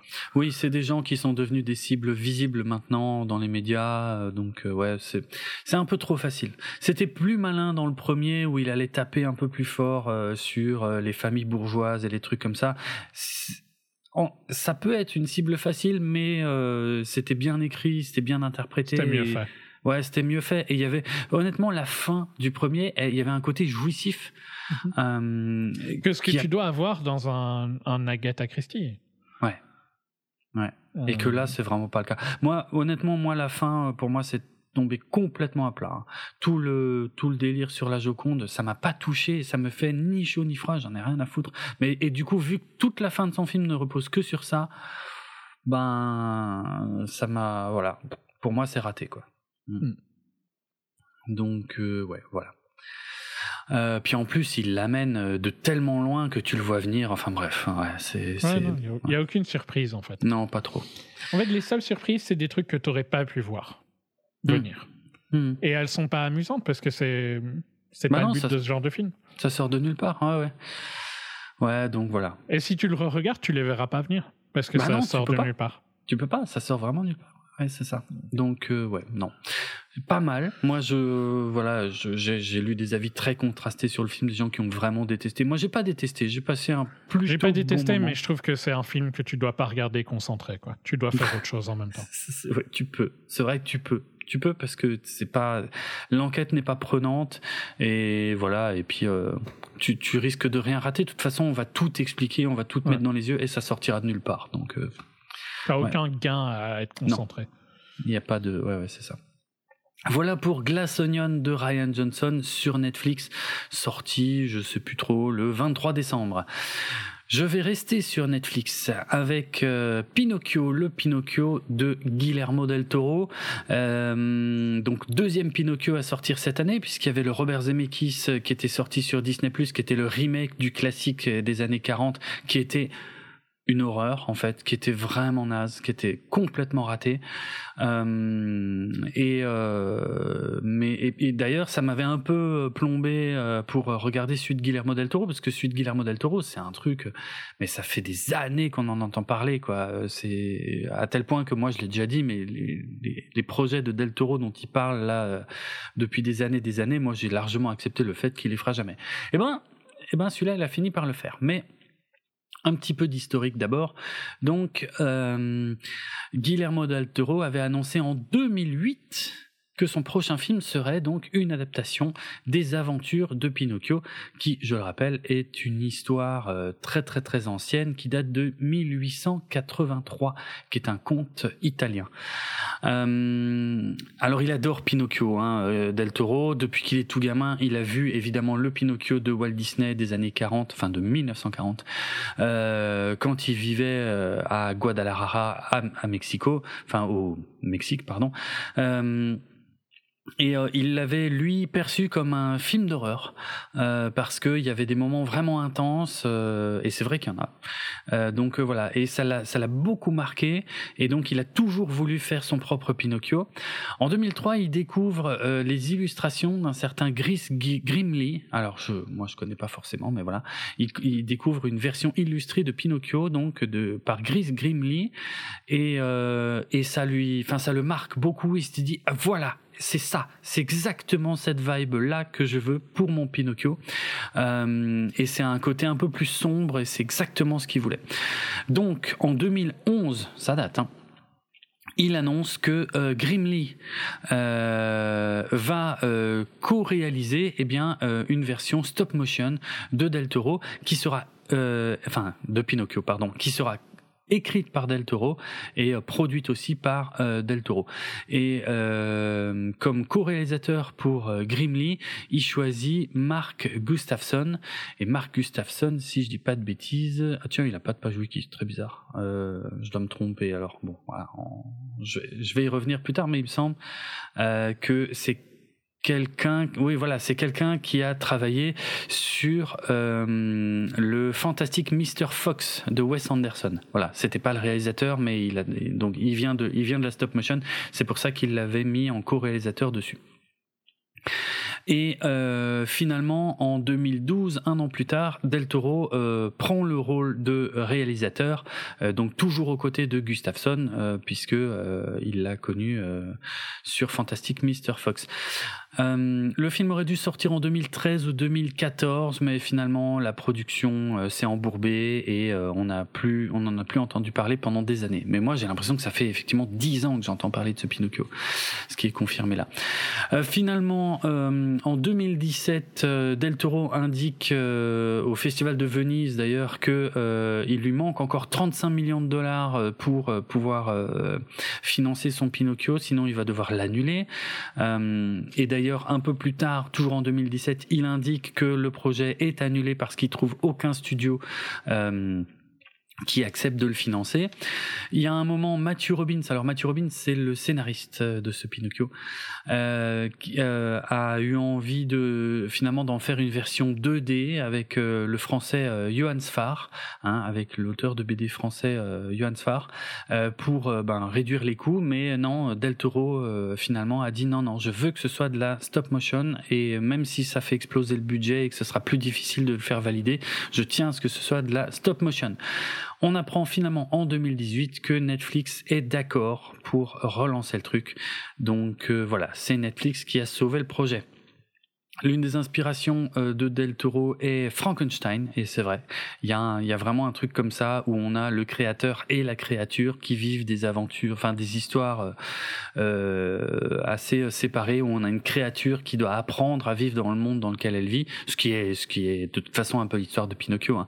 Mais évidemment, euh, Del Toro s'est beaucoup inspiré de Frankenstein euh, pour construire sa version. D'ailleurs, sa version se passe dans l'Italie. Euh, fasciste entre les deux guerres mondiales euh, sous le règne de euh, Benito Mussolini et euh, ça change beaucoup de choses. Et moi j'ai trouvé ça incroyablement courageux et aussi très très très intelligent. Ça change complètement la tonalité du film. Et euh, c'est génial en fait. Je veux dire, dès le tout tout tout début du film, par exemple, il y a une, une réplique qui m'a marqué et qui montre bien que le but euh, de Del Toro, c'était pas juste de nous refaire du Pinocchio. Non, non, il nous fait réfléchir à des choses. Il nous fait réfléchir à la montée du fascisme. C'est un vrai film sur le monde actuel dans lequel on vit, tu vois, et sur les gens qui sont les instruments du fascisme et qui, euh, euh comment dire, qui essaient de convaincre les autres euh, que c'est la meilleure façon de faire et que la guerre est euh, ce qu'il y a de mieux et tout ça, et que la haine de l'autre est ce qu'il y a de mieux. Donc c'est un vrai film sur ça, et c'est incroyablement courageux. Et ouais, je disais au début du film, par exemple, il y a euh, quand il y a Pinocchio qui, qui, apparaît en public pour la première fois, euh, il y a un des un des agents de Mussolini qui le voit et qui lui dit mais mais mais tu es une marionnette mais mais mais qui tire tes ficelles? Et le petit Pinocchio lui répond et vous qui tire vos ficelles? Et je me suis dit waouh mais oh putain c'est tellement c'est tellement malin c'est tellement intelligent. Il y a un propos dans ce film qui ouf. Euh, pour euh, alors c'est de la vraie stop motion donc à l'ancienne. Le film est sublime visuellement. Il est vraiment il y a une photo magnifique. C'est de la vraie stop motion à l'ancienne. En plus ils ont hyper travaillé tout le truc euh, pour que euh, les euh, comment dire euh, les, les, les, créatures animées fassent des mouvements parfois qu'on ne voit jamais dans les films d'animation en général, dans les films d'animation, ils font toujours ce qu'ils sont censés faire. Tu vois, ils vont droit au but parce que ça prend tellement de temps de faire de l'animation. Alors que là, non, euh, on les voit, on, on, les voit éternuer, on les voit regarder, euh, regarder au loin. En fait, ils bougent tout le temps, tout le temps, tout le temps, tout le temps, tout le temps. Alors qu'en général, tu essaies de faire des économies là-dessus parce que ça prend beaucoup trop de temps. Euh, donc, euh, ça donne, pareil, ça donne une, une personnalité à tous les personnages du film qui est dingue, dingue. Il y a des chansons dans le film. Euh, il y a quelques chansons, euh, donc c'est aussi euh, là on voit l'influence de Disney. Alors c'est évidemment pas les mêmes que chez Disney, mais il y a des vraies chansons dans le film. Mais pareil, il y en a pas trop parce que moi en général ça me sort du film. Il y en a pas trop euh, et elles sont bien écrites. C'est Alexandre Desplat qui a écrit la musique euh, et les chansons. Euh, il y a un super casting, même si honnêtement je savais pas trop qui jouait qui quand je l'ai vu en fait, sauf une voix que j'ai reconnue. J'étais hyper content de reconnaître la voix d'Ewan McGregor pour pour Jiminy Cricket en fait. Euh, pour le, la, la, sauterelle. Euh, là, oui, tu peux pas, euh, voilà, tu peux pas, enfin, tu peux pas ne pas reconnaître la voix d'Ewan McGregor. Mais honnêtement, la plupart des autres, je les, je les avais pas reconnus. C'était vraiment, euh, c'était vraiment intéressant. Euh, il y a, euh, on a David Bradley qui est un acteur anglais que les fans d'Harry Potter et de Game of Thrones normalement connaissent bien, qui joue Gepetto et il est absolument parfait. On a Christophe Valls qui joue le méchant, le comte Volpe, et, et c'est très sympa parce qu'il fait, ben comme Christophe Valls parle plusieurs langues, et ben là il le fait, il le fait avec des accents européens. Des fois il dit des phrases en français et je savais pas que c'était Valls, mais quand quand je regardais le film, je me disais, oh mais putain, le doubleur, il, il parle vraiment français ça s'entend en fait tu vois. C'est pas c'est pas du, du, du, franglais dégueulasse comme on a euh, souvent euh, dans les films. Euh, on a Tilda Swinton qui joue des esprits bah, les, fameuses fées mais qui sont un petit peu différentes dans la version Del Toro qui sont plus des espèces d'esprits presque inquiétants. On a Kate Blanchett apparemment qui qui avait fait du, lobbying qui a supplié Del Toro de dire non je veux un rôle dans ton film n'importe lequel donne-moi je veux je veux une voix alors il faut le savoir, hein, c'est impossible à reconnaître, mais euh, Kate Blanchett qui fait Spazzatura, le, le, le singe qui est l'assistant du méchant comte Volpe. Euh, voilà, on a on a Ron Perlman, euh, on a enfin on a des super voix, on a John Turturro. Enfin ça marche bien, mais surtout le petit gamin qui joue, euh, il s'appelle Gregory Mann, qui joue Pinocchio, il est incroyable. Euh, en fait, il a une fraîcheur, tu vois. C'est vraiment c'est vraiment le gamin qui découvre la vie, qui découvre le monde, qui fait plein de bêtises. Euh, et qui est euh, qui a une joie de vivre, tu vois, qui euh, pense, qui croit que tout le monde est gentil, et sauf qu'il vit dans un monde qui est moche et donc qui se prend quelques claques comme ça. Et le film parfois va dans des trucs vraiment violents. Enfin, tu sais, dans Pinocchio, normalement, il y, a un, y a un moment où c'est une île, l'île des enfants, l'île où les enfants ont le droit de faire ce qu'ils veulent. Là, dans la version Del Toro, bah, je, je spoilerai pas en quoi ça consiste pour ceux qui ne l'ont pas vu, mais on est sur quelque chose de beaucoup plus réaliste euh, et de vraiment ancré dans l'époque euh, de, euh, Mussolini.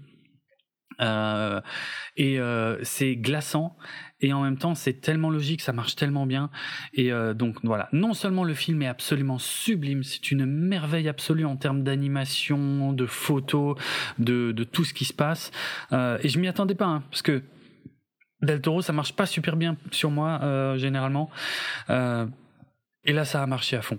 Ça a marché à fond. J'ai été complètement charmé par le truc et d'abord par les visuels et en plus de plus en plus par le, le, le, propos du film euh, et euh, le fait qu'il soit euh, aussi comment presque important par rapport à l'époque à laquelle on vit quoi.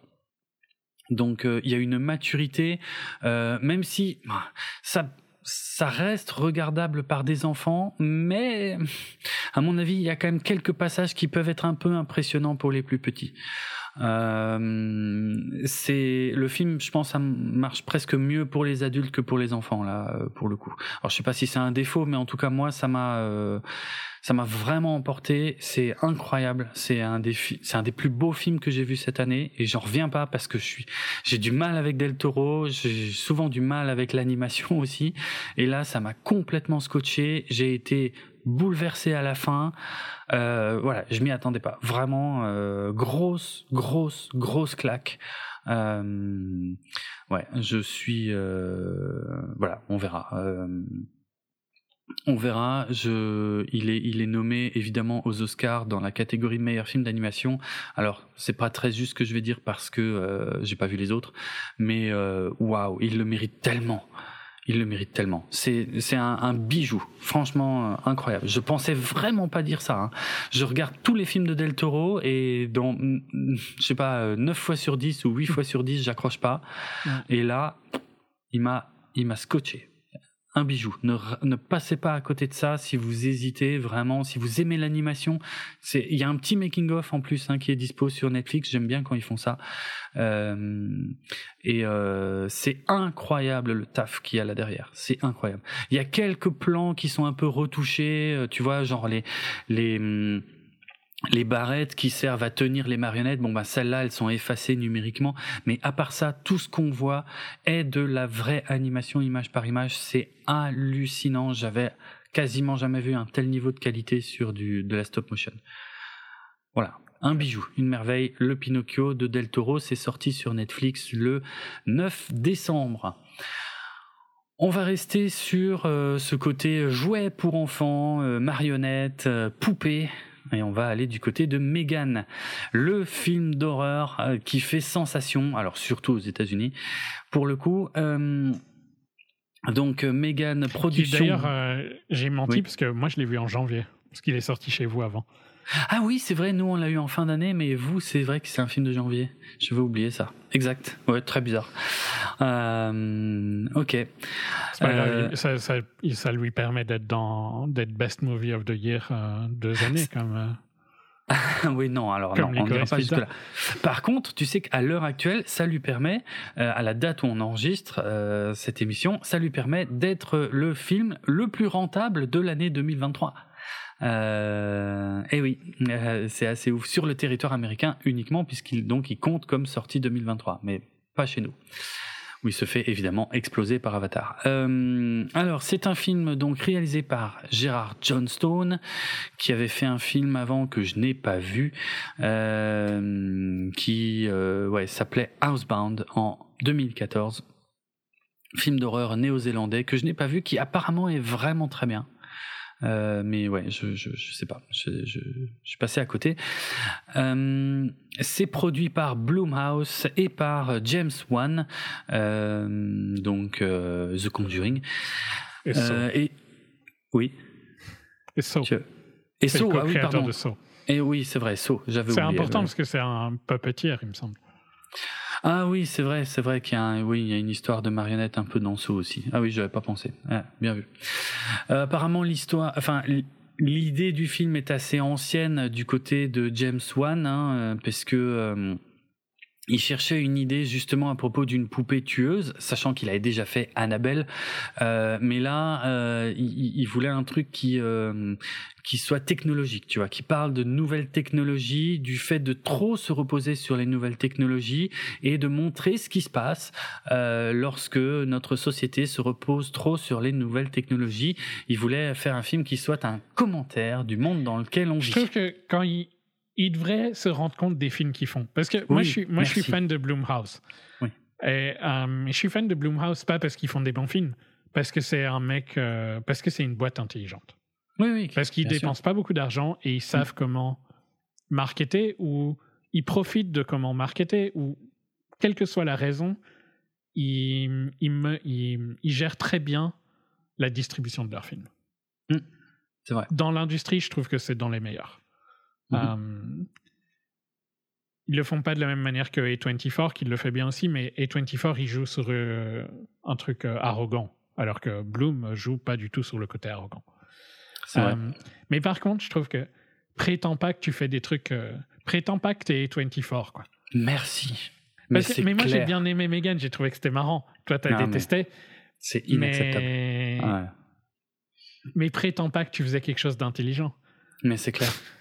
C'est clair. Ne, enfin, c'est pour ça que j'insiste là-dessus. Sur ces, évidemment, je m'amuse hein, parce que c'est pas par hasard que je cite ces déclarations euh, de James Wan où il parle de la technologie, du monde dans lequel on vit. Mais putain, mais le script du film ne reflète jamais ça. C'est minable comme script. C'est le, c'est le minimum du minimum du minimum. C'est, t'as, as vu la bande annonce, t'as tout compris et puis d'ailleurs t'as quasiment ouais, vu, tout, vu le film. tout le film. Hein. Ouais, t'as vu tout le film. Je veux dire, c'est quoi? C'est l'histoire d'une poupée à, taille humaine, en tout cas à taille d'un enfant, en humain, euh, qui euh, qui est à la fois un jouet, mais aussi euh, un compagnon pour les enfants, qui se met à péter les plombs et à tuer des gens. Voilà, c'est complètement. Ça a été déjà du vu et du revu.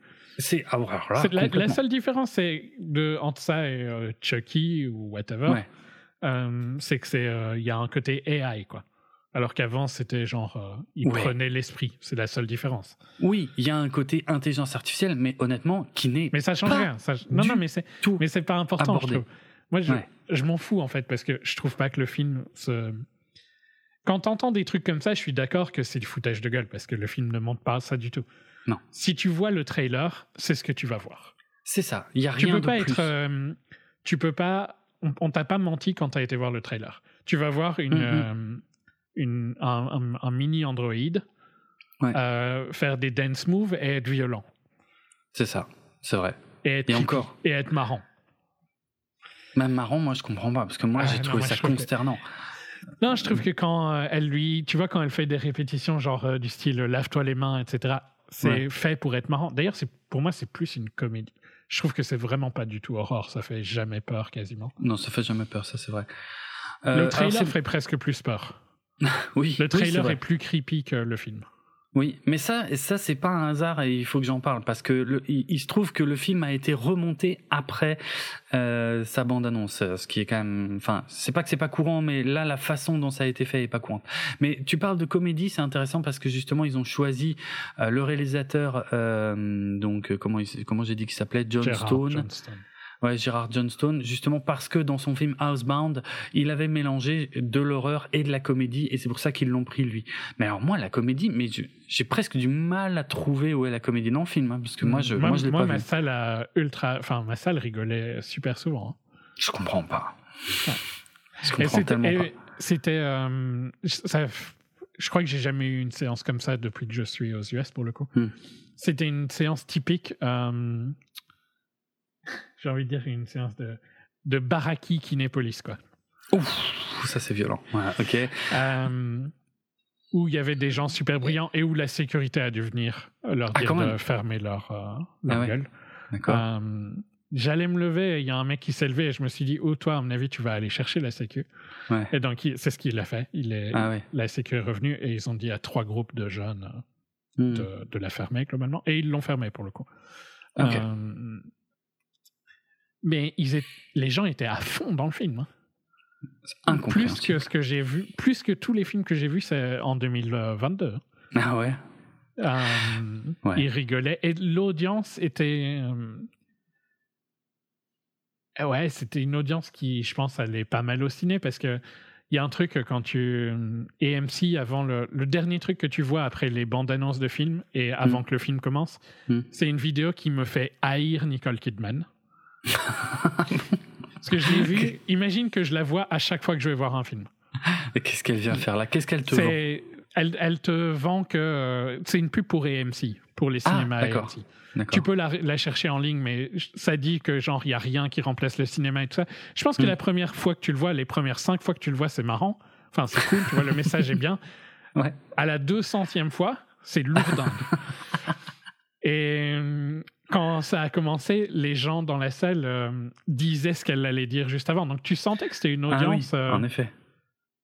Tu vois, qui connaissent. J'ai jamais eu ça avant. Hein. Euh, et les gens, ils rigolaient, ils étaient à fond dans le film. Quoi. Euh, donc, je pense que tu es assez seul à pas le trouver marrant. Hein. Ah mais moi je, enfin, je vois tellement pas ce qu'il peut y avoir de marrant là-dedans. C'est tellement marrant premier degré. je pense c'est une c'est l'opposé de Violent Night que j'ai trouvé mais abyssal. Ah ouais, alors que moi je trouvais ça euh, fun et tout. c'est vrai, c'est marrant. Moi c'est Megan. Très bizarre. Ouais, ok.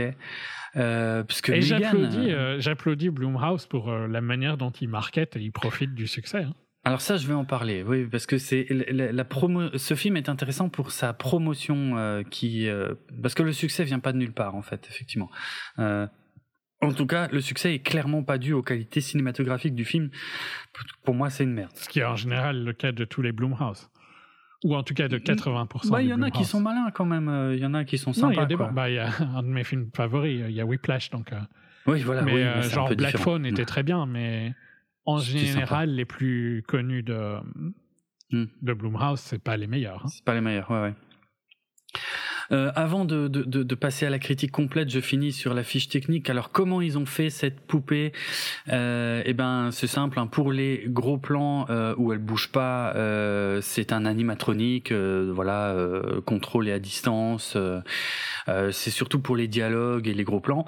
Et sinon, donc c'est une gamine, une gamine de 12 ans qui a qui était dans le costume, euh, donc une, une, jeune fille qui s'appelle Amy Donald. Euh, et, euh, en plus, bon, c'est pas juste une gamine parce qu'apparemment c'est elle qui fait toutes les cascades et tout. Euh, donc elle a été coachée. Enfin voilà, elle a été, elle a vraiment été entraînée.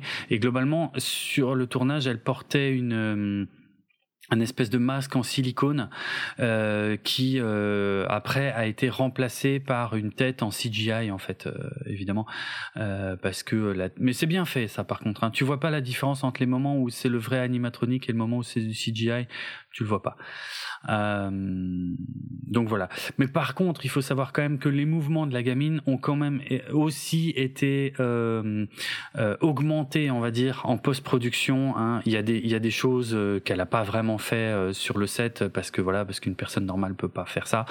voilà, pour pour rendre la, la, la poupée plus plus effrayante. Alors le synopsis en deux mots, c'est donc la créatrice euh, jouée elle, par... elle, fait quand même des trucs marrants hein, pour le coup sur son Instagram, la, euh, la jeune actrice, la jeune ah actrice danseuse. Ouais. Tu sens que les mouvements, euh, en fait, ils viennent Je, ils ont été amplifiés, mais. Oui, voilà, c'est ça, ils sont amplifiés. Oui, oui, je suis Mais euh, tu vois, tu vois son style, quoi. Ah, tu ouais, vois okay. qu'elle a imprimé son style. Ok, ok. Euh, donc euh, c'est l'histoire d'une créatrice de jouets euh, interprétée par Alison Williams qu'on avait vu dans Get Out, qui donc travaille sur cette sur une poupée, une poupée intelligente, mais son projet est pas vraiment validé. Du coup, elle la ramène à la maison pour la terminer et elle la met en relation avec sa nièce puisque la fille de sa sœur a perdu ses parents dans un accident et donc elle fait un espèce de test grandeur nature, sachant que elle-même c'est pas vraiment la maman euh, de l'année puisqu'elle sait pas elle sait pas du tout s'y prendre avec les enfants hein, c'est bien montré au début euh, donc elle pense gagner des points en mettant euh, sa nièce avec avec sa poupée et puis bon ben au début, enfin voilà, comme on se doute au début, c'est génial, c'est incroyable. Il y a un vrai lien qui se crée et puis tout doucement en fait, ça va commencer à merder. Euh, voilà, par exemple, enfin ouais, je, il suffit que quelqu'un se moque euh, vite fait de la gamine, la poupée elle pète un câble. Donc déjà, euh, gros problème enfin tu vois je veux dire sur la robotique euh, tu vois il y a, a même pas une tentative de dire oui elle a été le, le, robot est programmé pour ne jamais faire de mal aux humains. Mm. euh, non. Cette sécurité là n'existe pas euh, alors que c'est la base hein, les trois lois de la robotique euh, Asimov Halo quoi. Mais bon bref.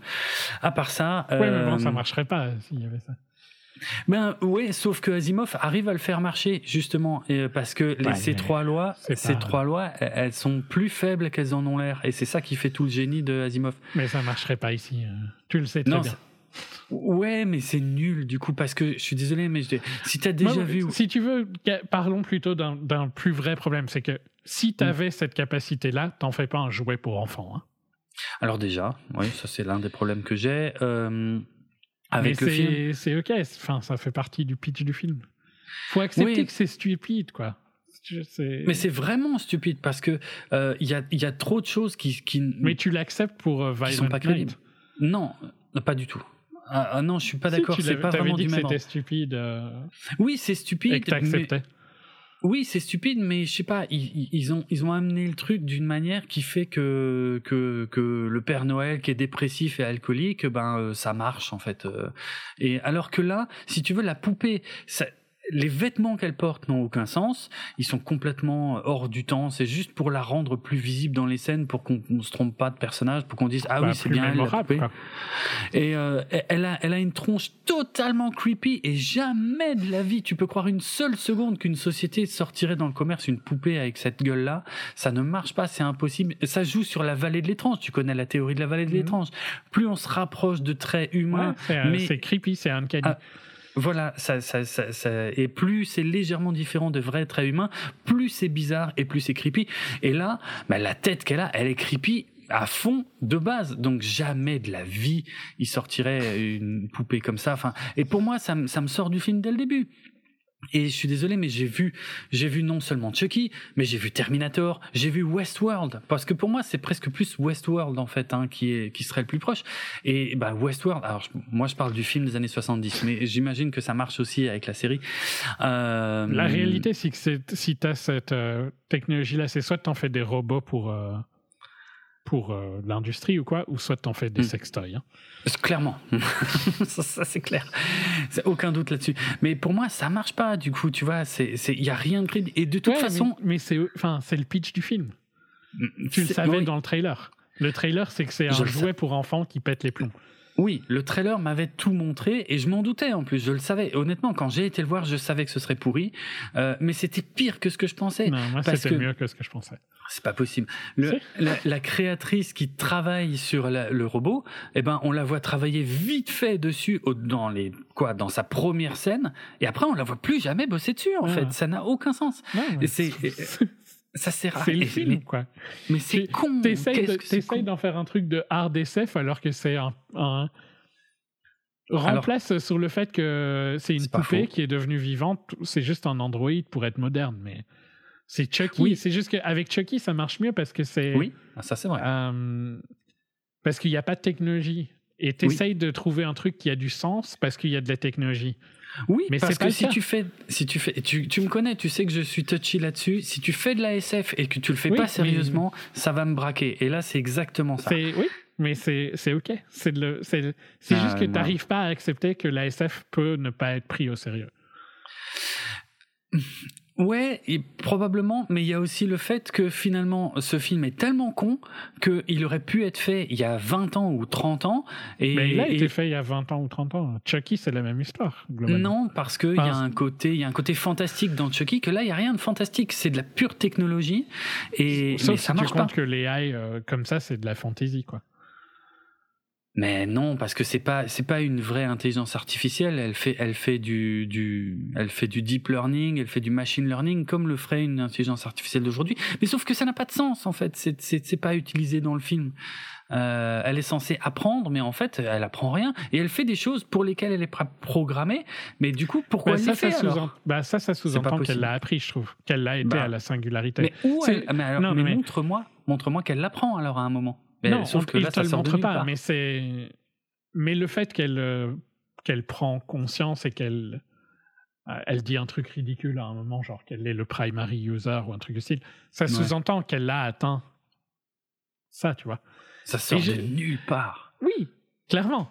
Mais C'est mais parce que t'arrives t'arrives pas à, à accepter que c'est de la fantasy avec juste un, un, un angle tech. Ah ben pour moi c'est pas de la fantaisie. Donc effectivement ouais je... ce que tu dis est vrai. Je ne peux pas accepter que ce soit de la fantaisie. Parce que rien dans le film ne me montre ça. Rien. Non, Euh, quand je dis c'est de la fantasy, c'est tu l'accepterais si c'était de la fantasy. Hmm. T'arrives pas à l'accepter Oui, que c'est débile parce que c'est tech. c'est vrai. Je le reconnais. Mais pour moi c'est un problème. Parce que ce que le ce que me vend le film c'est de l'horreur euh, tech. Et c'est pas du tout ce que c'est. C'est du n'importe quoi en fait. Ouais. Euh, c'est- je suis d'accord que c'est n'importe quoi, hein, mais j'ai quand même Hmm. trouvé ça marrant. Et en fait, je trouve que si tu kiffes le trailer, tu vas, Ouais. tu vas bien aimer. c'est vrai si le trailer te saoule, tu vas pas aimer. Il y a, y quasiment rien de plus que dans le trailer. Non, non, c'est vrai, c'est vrai. Euh, mais il faut qu'on parle un peu de la promo, parce qu'ils ont été très malins. Euh, il faut savoir que quand la, la bande-annonce est sortie, donc, bon, comme on l'a dit, on voyait tout, on avait tout compris. Euh, mais le film qu'ils étaient en train de faire au moment où ils ont sorti la bande-annonce n'est pas le même que celui qu'on qu'on voit maintenant en salle. Parce que il se trouve que la danse, il y a un moment dans, dans la bande-annonce où la poupée danse de façon très étrange. Euh, ça dure trois secondes, hein, c'est vraiment pas long. Euh, c'est complètement gratuit, ça sort de nulle part parce que j'espérais qu'il y ait une vague explication à ça dans le film. Il n'y en a pas du tout. Il n'y en a pas du tout. Pourquoi elle danse On ne saura jamais. Ça sort vraiment de nulle part et c'est juste pour te mettre un peu mal à l'aise. C'est comme la gueule qu'elle a. Euh, ça n'a pas de sens dans l'histoire. C'est juste que ça te met vite fait mal à l'aise. Voilà. Et et c'est c'est uncanny parce que c'est une danse proche d'être naturelle. Oui. Mais un peu il y a un, truc qui sonne faux. C'est ça. Et puis puis il y a la, la gueule qu'elle a qui qui qui amène aussi le côté effectivement un peu inquiétant. Et euh, ce qu'il n'avait pas anticipé, euh, c'est que cette danse est devenue complètement virale sur TikTok. Euh, et ça, moi, ça m'inquiète beaucoup parce que non, je vais le dire à la fin. Bref, parce que je parlerai de la danse mais à la fin. Mais bref, c'est devenu viral sur TikTok. Or TikTok, c'est les adolescents. Donc euh, et là, ils, eux, ils étaient en train de faire un film classé R, donc un film plutôt pour adultes, un vrai film d'horreur pour adultes, très violent, euh, tout ça. Et quand ils ont vu que ça cartonnait sur TikTok, la danse, euh, ils se sont dit oula oula oula oula oula, on va peut-être revoir tout le truc. Et euh, ils ont donc coupé plein de passages du film, les, tous les passages les plus violents qui faisaient que le film était classé R. Ils ont même retourné quelques scènes euh, pour adoucir, on va dire, la violence et pour finalement faire un film PG-13, donc un film que les plus jeunes adolescents pouvaient aller voir. Donc tous ceux qui étaient convaincus, enfin tous ceux qui avaient, oui, vu la, danse ou participé ou partagé la danse sur TikTok, eh ben étaient maintenant devenus des cibles marketing et visiblement ça a marché. Ça a marché puisque le film cartonne aux États-Unis avec un budget de 12 millions. Il en est à 124 millions de box-office. Il a multiplié par 10. Ce sont des chiffres rares euh, et, euh, et, évidemment qu'ils en sont très contents. Euh, le problème que moi j'ai avec ça, alors on peut pas dire oui c'est malin en fait. Évidemment ils ont maximisé les chances de succès du film en retravaillant le film suite à la diffusion de la bande-annonce. Et euh, effectivement, il y a... ils ont vu la trend, ils ont sauté dessus. Voilà. Et en tant que businessman, on peut pas leur rapprocher ça. Ils, ont eu raison. C'est le talent hein de Blumhouse. C'est pour le coup, c'est vrai que c'est le talent de Bloom. Euh, maintenant, donc ça veut dire qu'il y a une, une autre version du film. Alors on ne sait pas du coup si on la verra un jour. Peut-être que, oui, peut-être qu'ils peuvent se le permettre maintenant vu le succès du film PG-13 qui est en salle. Peut-être que la version qui sortira en vidéo sera la version euh, unrated, euh, donc beaucoup plus violente, euh, puisque ils ont ils ont le marché assuré en fait. Mais euh, sur le côté danse sur TikTok, effectivement, en fin 2022, on a on a assisté comme ça à deux phénomènes. Il y a la danse de Megan et il y a la danse de Mercredi de la série euh, Netflix. Euh, les deux font un carton et euh, sur TikTok en tout cas. Et même au niveau des, des, vues sur Netflix, je crois que la série Mercredi s'en sort pas mal du tout. Du coup, on verra, ok? Vous me direz si j'ai tort, mais regardez bien dans toutes les bandes annonces qu'on va se taper cette année, s'il y a des gens qui se mettent à danser n'importe comment, parce que c'est ça, hein, c'est des danses nimp en fait hein, qui deviennent virales. C'est pas des danses qui existent déjà. Eh ben regardez en fait euh, si. Euh... Je sais pas si ça changerait parce que ça fait longtemps qu'il y a des danses comme ça, genre le floss. Euh, il y a plein de danses comme ça qui qui marchent sur Twitter euh, et qui sont vieilles. Oui, qui marchent, d'accord. Sur TikTok, pardon mais euh, sur TikTok, d'accord, mais là qui deviennent des outils marketing, j'ai l'impression que c'est nouveau. Euh, Fortnite l'a pas mal utilisé. Hein. Fortnite l'a beaucoup utilisé, bien sûr, mais mais c'était pas avant le lancement. C'est devenu viral après le lancement de Fortnite, tu vois. Il l'avait pas anticipé. Que là, moi, ce que je dis, c'est que je soupçonne que dans les mois qui viennent, on, va se taper des, des, des opérations marketing qui vont être basées là-dessus, basées sur des danses. Après, si c'est volontaire, ça marche rarement. Hein. Bah, on verra. Je suis curieux. Ils vont tester. Ils vont tester. Ils vont foirer. C'est sûr qu'il y en aura cette année. Hein. C'est sûr qu'il y en aura cette année. Ah oui. Ils vont tester, ils vont foirer et ça marchera pas et puis ils vont arrêter et il y en aura une marrante qui était organique et qui va exploser. C'est toujours comme ça. C'est toujours comme ça, oui, oui, je suis d'accord. Mais du coup, c'est triste parce que là, euh, là, je trouve qu'on arrive vraiment au niveau zéro de la promotion d'un film, en fait. Euh, si, si Sauf qu'ils l'ont pas fait pour là. Ils l'ont, ils sont pas dit qu'ils allaient faire la danse pour TikTok. TikTok, non, c'est vrai. Ils en ont juste profité. Ils en ont profité et ils ont eu raison. Mais euh, ça envoie pour moi des mauvais signaux euh, au marché euh, qui du coup va essayer de suivre et ça va être de plus en plus pathétique. Donc attendez-vous dans les films, dans les séries à voir de plus en plus de danses débiles. Peut-être que je me trompe, peut-être qu'on n'en verra pas une seule autre de l'année, mais ah, je non. Euh, ça, ça, fait un tel carton les danses de mercredi et de Megan euh, sur TikTok que, à mon avis, les marketeurs ne vont pas pouvoir se retenir de passer à côté. Et, et ça va m'énerver. C'est sûr, ça va m'énerver. Euh, donc voilà. Mais après, oui, la promo de Megan reste plutôt maligne parce que la poupée a une tronche qui fait peur. Donc euh, ils ont ils ont joué là-dessus beaucoup sur la promo aux États-Unis. Euh, euh, mais bon, on verra. évidemment, il y a un deuxième film qui est en route. Attendez-vous à ce qu'elle danse 100 fois plus dans le deuxième film, hein, et que évidemment on le voit dans la bande-annonce. et bref, ouais, mais moi je trouve ça tellement mauvais. Franchement, ça mérite. Enfin voilà quoi c'est euh, je sais pas c'est à peine mieux que Firestarter que j'ai vu je crois cette année et qui enfin l'année dernière et qui était euh, catastrophique qui était en dessous de tout quoi.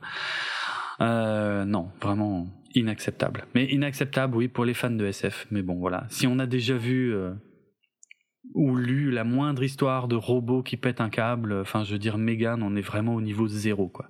Il y a, ils ont même pas pour ça, hein. écrit. Non je suis d'accord. t'as raison faut pas le voir pour si, Si le trailer vous plaît, ça vous plaira. Ouais.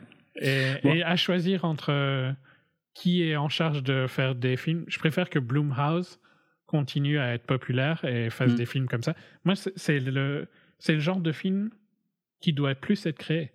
Qu'on arrête de faire des putains de trucs euh, à 300 millions et qu'on fasse plus de trucs à 10 millions. Donc, moi, je serais toujours pro Bloomhouse, même mm. s'il fait un peu de la merde euh, la majorité de temps. Euh, au moins, il, fait, il tente des trucs et il ne fait pas, il, lance des nouvelles IP. C'est vrai, c'est vrai, et c'est pas rien dans le marché actuel. Ça, c'est vrai, par contre. Ouais. Euh, donc, euh, si je dois choisir entre mes deux visions du cinéma, celle de d'Avatar ou de Megan, je préfère celle de Megan. Ça, ça pique. Ok. Ok. Bon, je je dirais pas plus. Euh, on en a bien assez dit, je trouve, sur ce film qui ne méritait, selon moi, vraiment pas autant d'exposition, mais qui a été suffisamment malin pour euh, pour en profiter. Ok, on enchaîne avec Netflix euh, White Nose de Noah Bombard, le pape du cinéma indépendant bobo américain. Donc avec une comédie, euh, absurde adaptée d'un roman de 1985 euh, D'ailleurs, c'est euh, la première fois que Noah Bombard fait un film qui n'est pas, euh, qui est une adaptation en fait, et qui n'est pas basé sur un script qu'il a lui-même écrit. Au casting, on retrouve Adam Driver, la femme de Noah Bombard, Greta Gerwig, dont on va forcément reparler en 2023 avec son film événement Barbie. J'ai encore du mal à croire que ça puisse être un événement, mais on verra. Bref, on a aussi Don Cheadle et les enfants qui sont pas forcément très connus, mais que j'ai tous trouvé très bons. Euh, c'est l'histoire. Alors oui, alors c'est un projet qui est super ancien. D'ailleurs, j'étais très surpris. Hein. En 2004, c'était Barry Sonnenfeld qui euh, aurait dû euh, réaliser cette adaptation de White Noise. Donc je le rappelle, Barry Sonnenfeld, c'est euh, la famille Adams, les Men in Black, Wild Wild West, cette horreur. Bref. ça fait longtemps qu'il n'a pas fait un bon film. Hein. Non, ça fait très longtemps, c'est vrai. mais voilà, donc en 2004, Barry Sonnenfeld devait faire l'adaptation de White Noise. Euh, puis en 2016, c'est un certain Michael Almerida qui devait euh, écrire et euh, réaliser cette adaptation. Finalement, on a appris début 2021 que ce serait Noah Bombard qui adapterait le film pour Netflix. C'est à peu près tout ce que j'ai à dire sur la fiche technique. Alors c'est l'histoire d'un professeur d'université dans en, gros alors ça se passe dans les années 80, ouais, euh, qui est un grand spécialiste de Hitler euh, et qui, euh, d'ailleurs, son, son meilleur pote, si on peut dire ça comme ça. Lui est un grand spécialiste de Elvis. Et ils sont assez insupportables tous les deux parce qu'en en fait, ils ramènent tout à ça, dans dans n'importe quelle conversation. Mais son pote est encore pire, je crois. Son, son pote ne parle que d'Elvis en permanence. C'est assez casse-couille. Bref, euh, donc voilà, on suit ça au début. C'est un peu de la vie, euh, de la vie de tous les jours, euh, avec des scènes un peu bizarres, mais un peu rigolotes. Et puis euh, il y a une catastrophe, une catastrophe ferroviaire euh, avec euh, un produit chimique qui est libéré dans l'atmosphère. Et là, ça tourne au film catastrophe. Bon, J'irai pas plus loin que ça sur le synopsis. La force du film, ce sont clairement les personnages. Euh, Adam Driver et Greta Gerwig sont, sont vraiment bien et leurs et leurs trois ou quatre gamins sont vraiment cool aussi. Euh, tous, enfin tout est, c'est plutôt bien écrit, plutôt bien joué. Par contre, le, le truc c'est que le film dure plus de deux heures et qu'il y a une espèce de montée en puissance de fou jusque je sais pas aux deux tiers du film et que en fait ça moi j'ai l'impression mais peut-être même la moitié ouais ouais c'est vrai que la fin est vraiment longue et d'un coup ça retombe et en fait ça ça ne va pas du tout là où on pensait que ça irait et et on revient sur quelque chose de complètement banal à la fin et de et de d'assez ridicule Ouais, c'est c'est absurde, hein, mais d'ailleurs c'est un film absurde. Euh, c'est un film dans absurde. Le, dans le style euh, absurde. Quoi.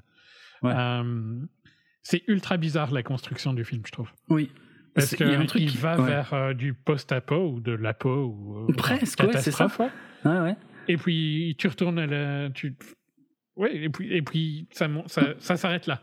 Ça s'arrête là et puis le mais et le film ça rechange complètement quoi. Ouais, et ça rechange complètement. Et honnêtement, toute la dernière partie, c'est chiant, c'est pas intéressant, c'est ridicule. Euh, et il y a des trucs, sans spoiler, c'est difficile, mais il y a des trucs qui ont aucun sens. Mm -mm. Euh, mais bon, c'est je crois que c'est volontaire. Ouais, en, a priori, le, le, film est vraiment très, très, très, très, très, très proche du bouquin de base. Donc, le bouquin raconte vraiment ça. Mais en fait, tu sais, c'est comme si c'est censé nous montrer que la catastrophe leur a changé la vie. En fait, Sauf que euh, moi, j'ai l'impression que le, le, il y aurait pas eu la catastrophe, ça changeait rien à la fin du film. Moi non tu Vois Donc, j'ai l'impression que, c'est un sujet qui passe euh, comme ça, quoi. Ouais. Ouais, très bizarre. Euh, parce qu'il y a même, il y a même des. Il parle même de la fin du film au début du film, avant la catastrophe. La, catastrophe, en fait, elle sort de nulle part. Mmh. Et, elle sert à rien. Mmh. Elle, c'est juste, c'est le. C'est à cause de la catastrophe que tu as regardé le film. Clairement, et, et c'est la partie que j'ai préférée. Hein. J'ai trouvé ça génial. J'ai trouvé ça Toute excellent. la partie Franchement, euh, je serais curieux de le voir faire un film catastrophe. Ben ouais, parce que ce serait vachement intéressant. Il le fait tellement bien, avec des trucs parfois absurdes et un peu drôles, des moments où tu ris un peu jaune, mais il y a des moments où tu as peur aussi. Il, il le fait bien, il gère euh, bien. Enfoiré. Et il faut dire, le cast est parfait. Hein. Oui, oui. Ça, ça aide très bien. Mm. Mais ouais, c'est, je l'ai trouvé trop long et euh, ah oui, c'est trop long. Que tout retombe. Euh, ouais. Tout retombe et c'est, c'est dommage. Euh, mais j'ai pas, enfin, j'ai pas aimé, mais je j'ai pas envie de le troller complètement parce que peut-être que si t'es dans la bonne humeur, ça marche peut-être. Hmm. Euh, mais c'est très surréaliste euh, comme, euh, comme film. Ouais, ouais, c'est assez bizarre. Mais tout le générique de fin est très étrange. Je sais pas si tu te souviens du générique de fin. En fait, ben, il danse. Je vais, je vais dire ça en fait. Tout, tout le monde danse et c'est, ça sort de nulle part en fait. ça, ça n'a pas vraiment de lien avec le film lui-même. Mais moi, j'ai trouvé. En fait, j'ai pas réussi. Peut-être que si j'avais su que c'était un film euh, comme ça et que je l'avais vu au ciné, ça serait passé. Euh, Mais vu que Netflix te le vend comme un truc catastrophe, ouais. il m'a mis dans. J'ai trouvé ça bizarre parce que j'arrêtais pas de me demander vers où ça allait et ça va pas là où. Mm-hmm. Enfin, si, ça va là où tu penses pendant un petit temps. Oui. Et puis après, non. Et après, non. Ouais. Très bizarre. Hum, ouais. ouais. Au ciné, bah, je pense que ça aurait été plus adapté. Ça aurait peut-être mieux marché, mais j'aurais quand même eu, quand même eu la même pas aimé, mais j'aurais peut-être mieux aimé. Oui, si je ouais, ça c'est possible. Ouais, ça c'est possible. Ouais, Moi, je pense que j'aurais eu la même déception parce qu'il est tellement bon sur toute la partie du milieu où c'est la catastrophe que euh, ouais. Parce que c'est un peu l'opposé de Glass Castle. Je pense qu'il y a probablement plein de trucs que si tu es concentré, euh, si tu es concentré, il y a, y a probablement plus de lectures que tu peux faire. C'est euh, ouais, il y a moyen, il y a moyen. Hmm, hmm. Ouais, très bizarre comme équilibre de film. Euh, bon, voilà. Euh, alors bizarrement, Netflix l'a beaucoup poussé quand il est sorti. Du coup, je connais plusieurs personnes qui l'ont vu, mais qui ne connaissaient, qui ne savaient pas du tout qui était Noah Bombard ni rien. Et, et globalement, par contre, tout le monde m'a dit la même chose. On n'a pas trop compris ce qu'on a regardé. Et ouais, bon, ben, je suis assez d'accord. Donc voilà pour White Noise, hein, je crois qu'on n'a pas grand-chose d'autre à dire de plus. Euh, un film intrigant mais un peu, euh, décevant. Sur Netflix euh, depuis, depuis, depuis le 30 décembre. Euh, allez, c'est parti pour Apple TV Plus avec Emancipation, le grand retour de Will Smith dans un film événement euh, distribué par Apple. Euh, donc, je rappelle Will Smith qui est blacklisté à Hollywood depuis qu'il a mis une tarte à Chris Rock. en direct et on est tous d'accord sur le fait qu'il n'aurait pas dû le faire mais par contre la punition est un petit peu sévère sachant qu'il y a des acteurs et des actrices qui font des trucs quand même beaucoup plus chelous et qui sont pas du tout blacklistés. Donc moi c'est ça qui me gêne. Ah, euh, il y a une euh, euh, il y a des raisons racistes sur pourquoi mais ah peut-être. Bah tu ils n'ont pas les Africains américains n'ont pas le droit d'être oui. De sortir des rangs. De fauter, oui, oui, c'est vrai. C'est vrai. Bon, après, je pense que le fait que Will Smith euh, soit un mec avec un ego euh, incommensurable euh, et qui soit pas très sympa avec quand même beaucoup de gens depuis longtemps a joué aussi. Hein. Il paye un petit peu son attitude depuis longtemps. Oui, mais je pense que le public s'en rendait pas compte. Il, non, le paye, public il paye pas, mal de trucs, mais je pense que ça a aussi cassé son image de good guy. Ah, complet. Et ça, c'est pas facile non plus pour revendre un film après. c'est sûr, c'est sûr. Mais... du coup, alors c'est un, un, peu une coïncidence parce que là, le film dont on va parler n'a pas été fait après la, la gifle, hein, il a été fait avant. Mais c'est un petit peu le, projet parfait pour la rédemption, pour le coup. Enfin, sur le papier. Parce que je ne l'ai pas, regardé, ça avait l'air trop. alors, euh, effectivement, ça avait été annoncé en juin 2020 que Antoine Fuqua euh, allait réaliser un film avec Will Smith. Alors Antoine Fuqua, en deux mots, c'est euh, Les larmes du soleil, Le roi Arthur, qu'est-ce qu'on a Olympus, mon Dieu, ouais, non, L'Equalizer. moi, je commencerai par Training Day, qui est probablement son meilleur film de tous les temps. Ok, ok, ça marche. Ouais, je suis assez d'accord. Euh, Equalizer euh, récemment, qui était euh, le premier, qui était vraiment pas mal, le deuxième qui était en dessous de tout. voilà, des trucs comme ça. Il a fait de la merde et il a fait des trucs potables. Ouais, ouais, effectivement, ouais. Mais Training Day, c'est son meilleur film. Il y avait Southpaw qui était qui était pas mal. Pas mal, mais où avec, il me semble qu'il y avait des, des, des soucis, je sais plus lesquels, mais qui était quand même pas mal. Bref. Donc voilà Antoine Fuca. Alors euh, c'est un film sur euh, l'esclavage. Ah oui, alors plusieurs studios se sont battus pour avoir les droits du film. Hein. Il y avait Warner, la MGM, Lionsgate, Universal, mais c'est finalement Apple qui a euh, gagné le droit de distribuer ce film contre 130 millions de dollars. Alors il y a eu des problèmes sur le tournage, euh, bon des problèmes un peu politiques américano-américains, euh, c'est-à-dire que de, le film devait se tourner en Géorgie, mais ils étaient euh, pas trop trop ok avec une loi qui a été votée en Géorgie. Du coup ils sont ils ont déménagé la production à la Nouvelle-Orléans, ce qui a causé, ce qui a coûté 15 millions de dollars supplémentaires.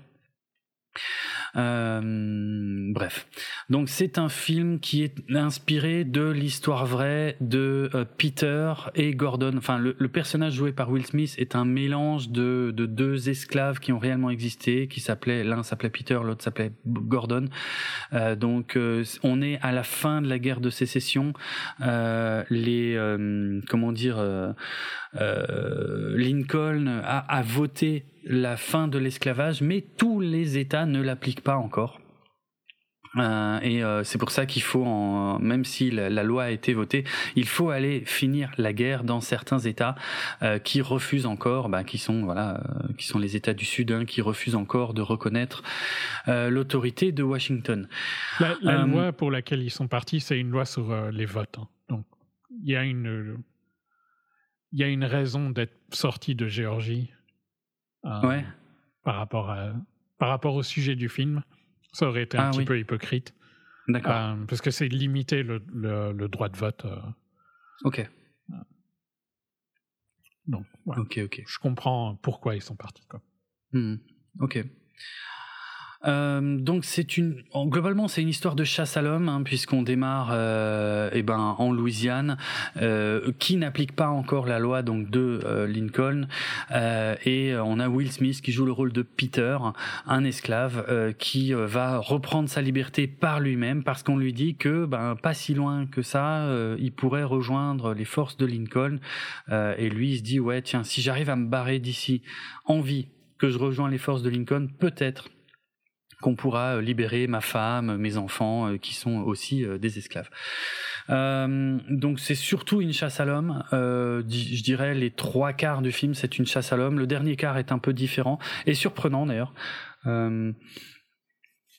Et euh, on a euh, comme méchant euh, Ben Foster qui joue le méchant, qui joue Fassel, qui est un chasseur en fait, un chasseur de d'esclaves, un mec qui est engagé pour voilà pour aller retrouver les, les esclaves qui s'enfuient dans le bayou, qui est un grand spécialiste, les personnes ne lui échappent jamais, donc voilà. Donc c'est vraiment un film chasse à l'homme.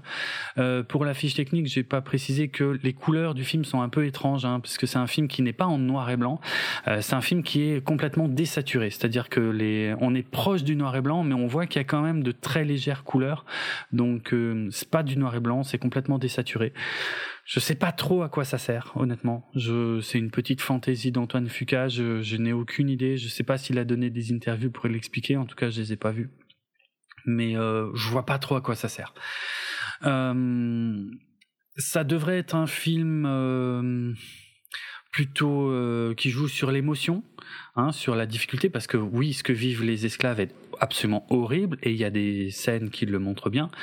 Euh, le problème, c'est que j'ai l'impression que, alors, Will Smith, malheureusement, euh, n'arrive pas pour moi à créer de l'émotion parce que euh, il la joue presque trop badass.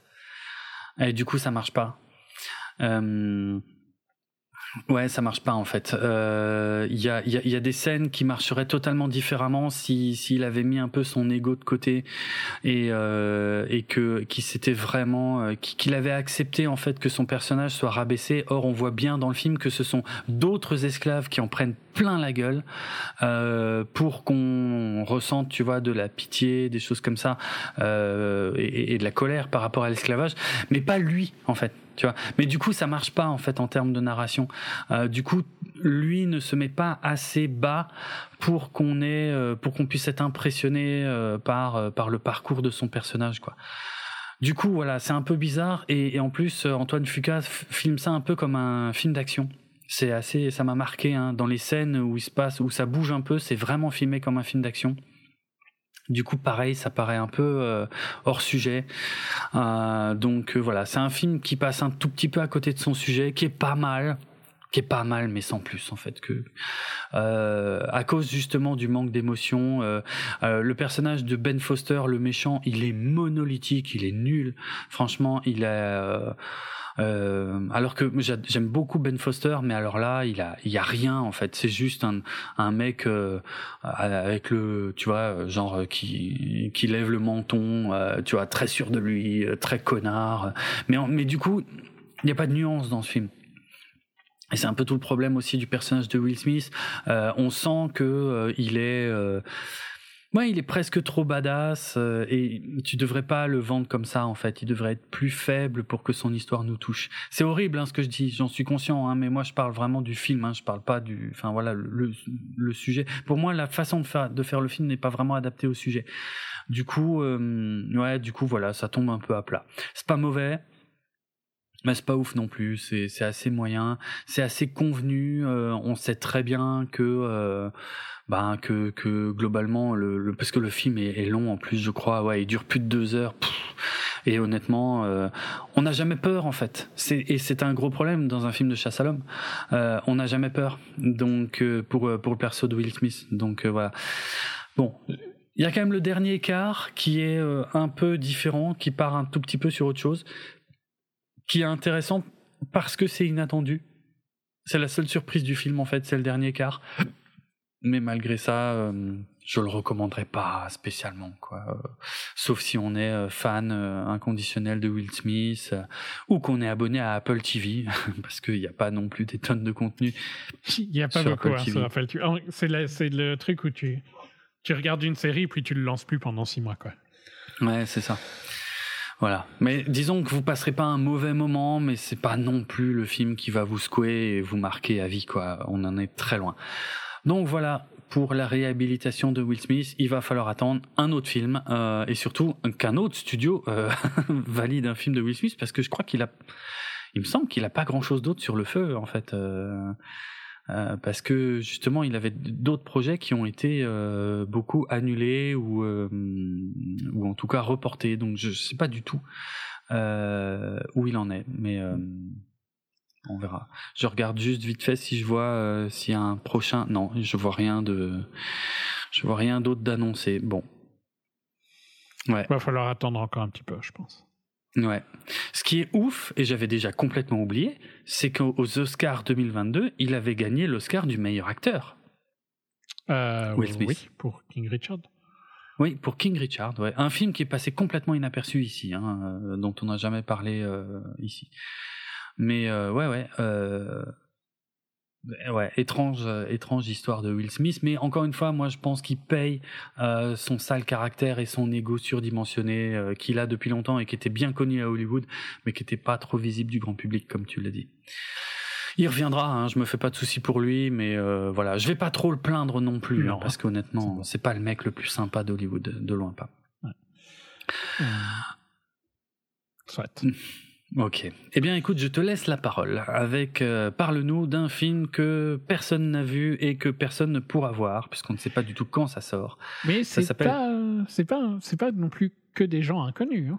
C'est pas le, le documentaire dont je parlerai après, euh, ça c'est mort. Celui-ci, je pense qu'il y a des chances qu'il sorte à un moment.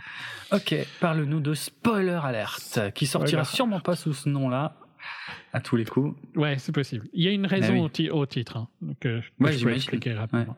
Donc, spoiler alert qui est adapté euh, d'un livre de Michael Osiello euh, sur sa mm. propre vie.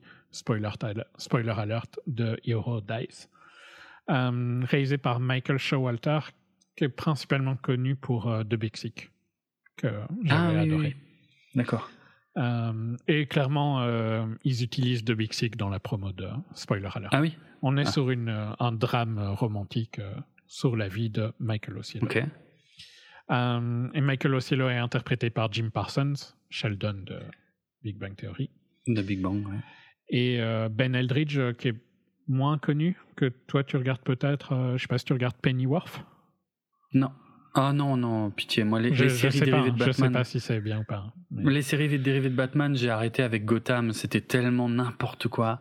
Mais le pire, c'est que c'est devenu ça a eu du succès parce que c'était n'importe quoi. Mais bon, moi, pour moi, c'est trop dur. Moi, je suis trop attaché aux comics. Donc Pennyworth, peut-être que Pennyworth c'est un peu mieux, mais je non, j'ai plus envie. Il joue Thomas Wayne dans tous les cas. D'accord. Euh, et il est aussi dans Fleabag, dans quelques autres séries, mais moins connu que, que Jim Parsons, forcément. Euh, et euh, ben, comme, comme le dit le titre, et c'est littéralement dans les premières secondes, c'est hmm. l'histoire de, de leur couple mais euh, mhm. il meurt. Euh, on voit qu'il meurt à la, au début du film. Ah ouais, putain. Ok. Donc le titre, spoiler alert, de Hero Dice. Ah, oui, d'accord.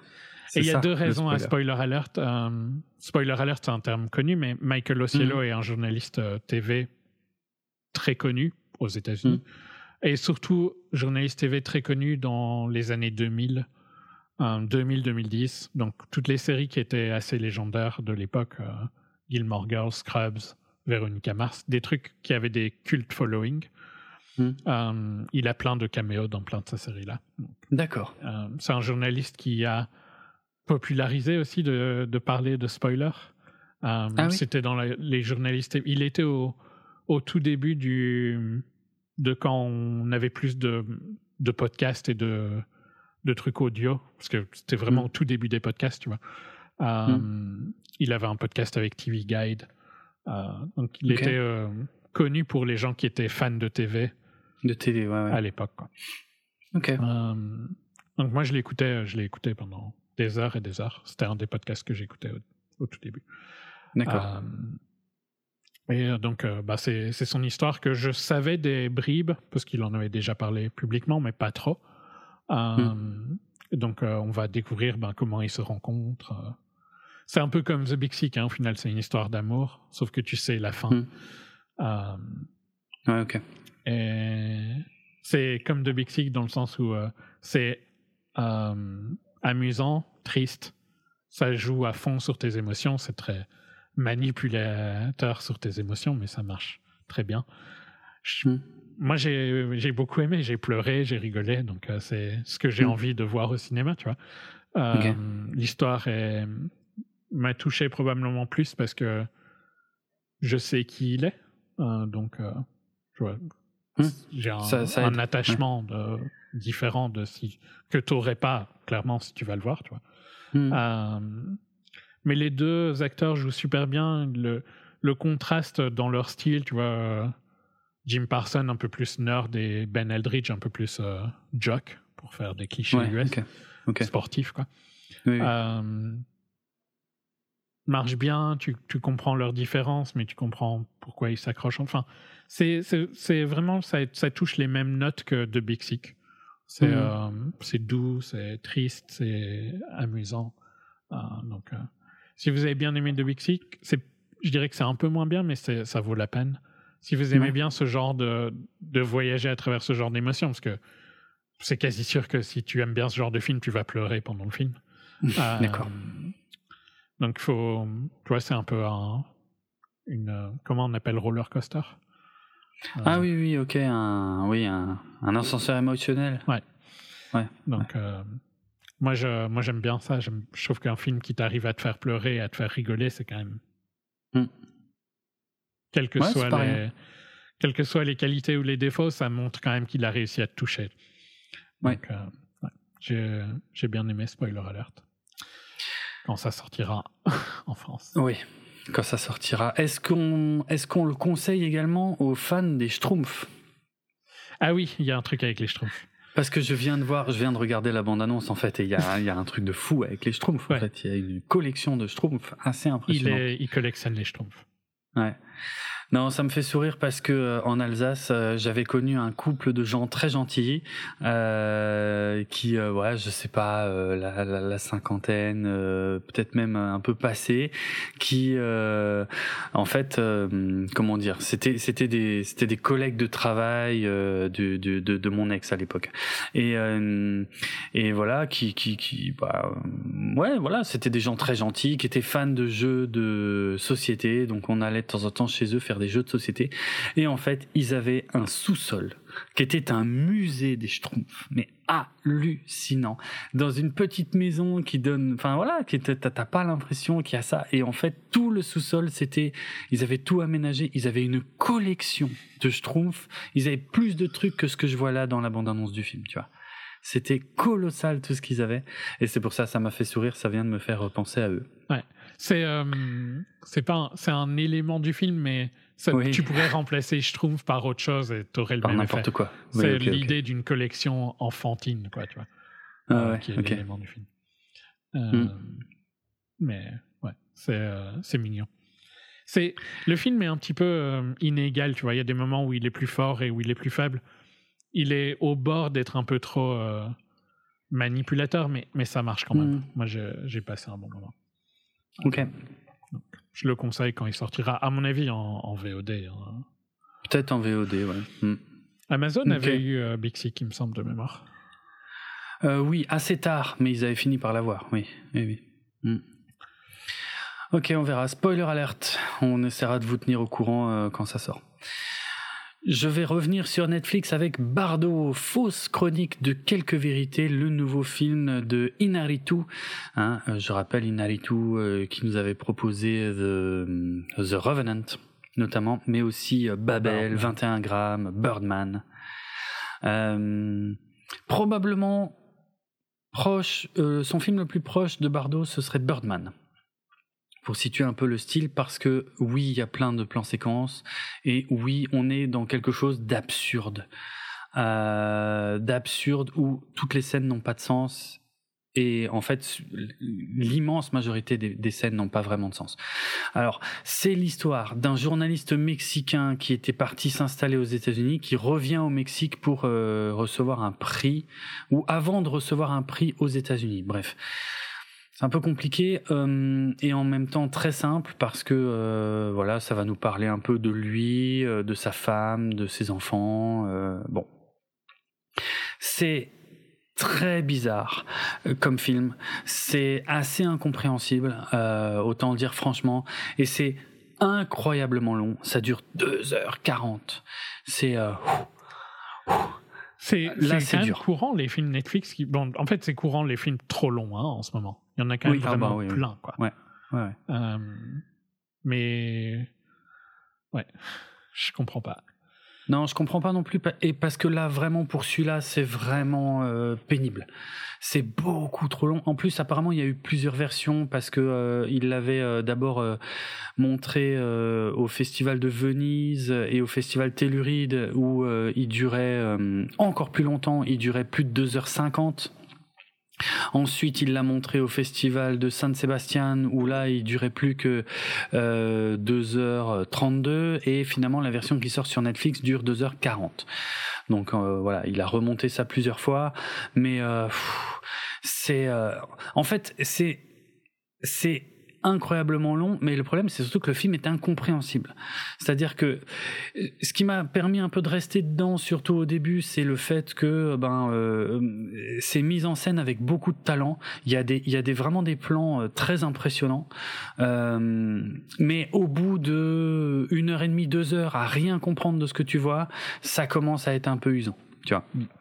Euh, euh, mais il y a vraiment des scènes bluffantes, mais en fait parce qu'on on se croirait dans un rêve en fait. Et, euh, parfois il y a des petits éléments tout simples, genre le, personnage ne bouge pas les lèvres, mais on entend sa voix.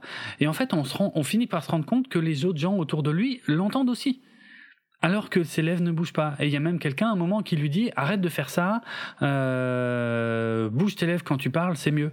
Et tu dis ah bon, euh, ok, pourquoi euh, Mais tu sais pas pourquoi, tu sauras jamais pourquoi. Et il y a plein de moments totalement absurdes où euh, la, scène en fait bascule dans l'absurde complet, euh, où ce que tu vois n'a pas de sens, mais euh, en termes de mise en scène, c'est très riche, c'est très, c'est assez impressionnant, mais euh, c'est vraiment difficile à suivre quoi. Et il y a parfois de très très longs dialogues où euh, alors si, si tu t'intéresses au Mexique, à l'histoire du Mexique, je pense que ça a beaucoup plus de sens. Mhm. Euh, si tu connais pas trop l'histoire du Mexique, par contre, c'est chaud à suivre. Et donc moi, ça m'a beaucoup perdu. C'est un château euh, super connu. Enfin, il y a plein de, il y a des scènes dans un château super connu, non? Oui, au début, oui, oui, je pense que je vois de quoi. Oui, oui, oui, ouais, tout à fait. Donc euh, voilà, c'est un film très étrange. Euh, moi, j'ai tenu une heure et demie, deux heures, mais après, j'en pouvais plus en fait.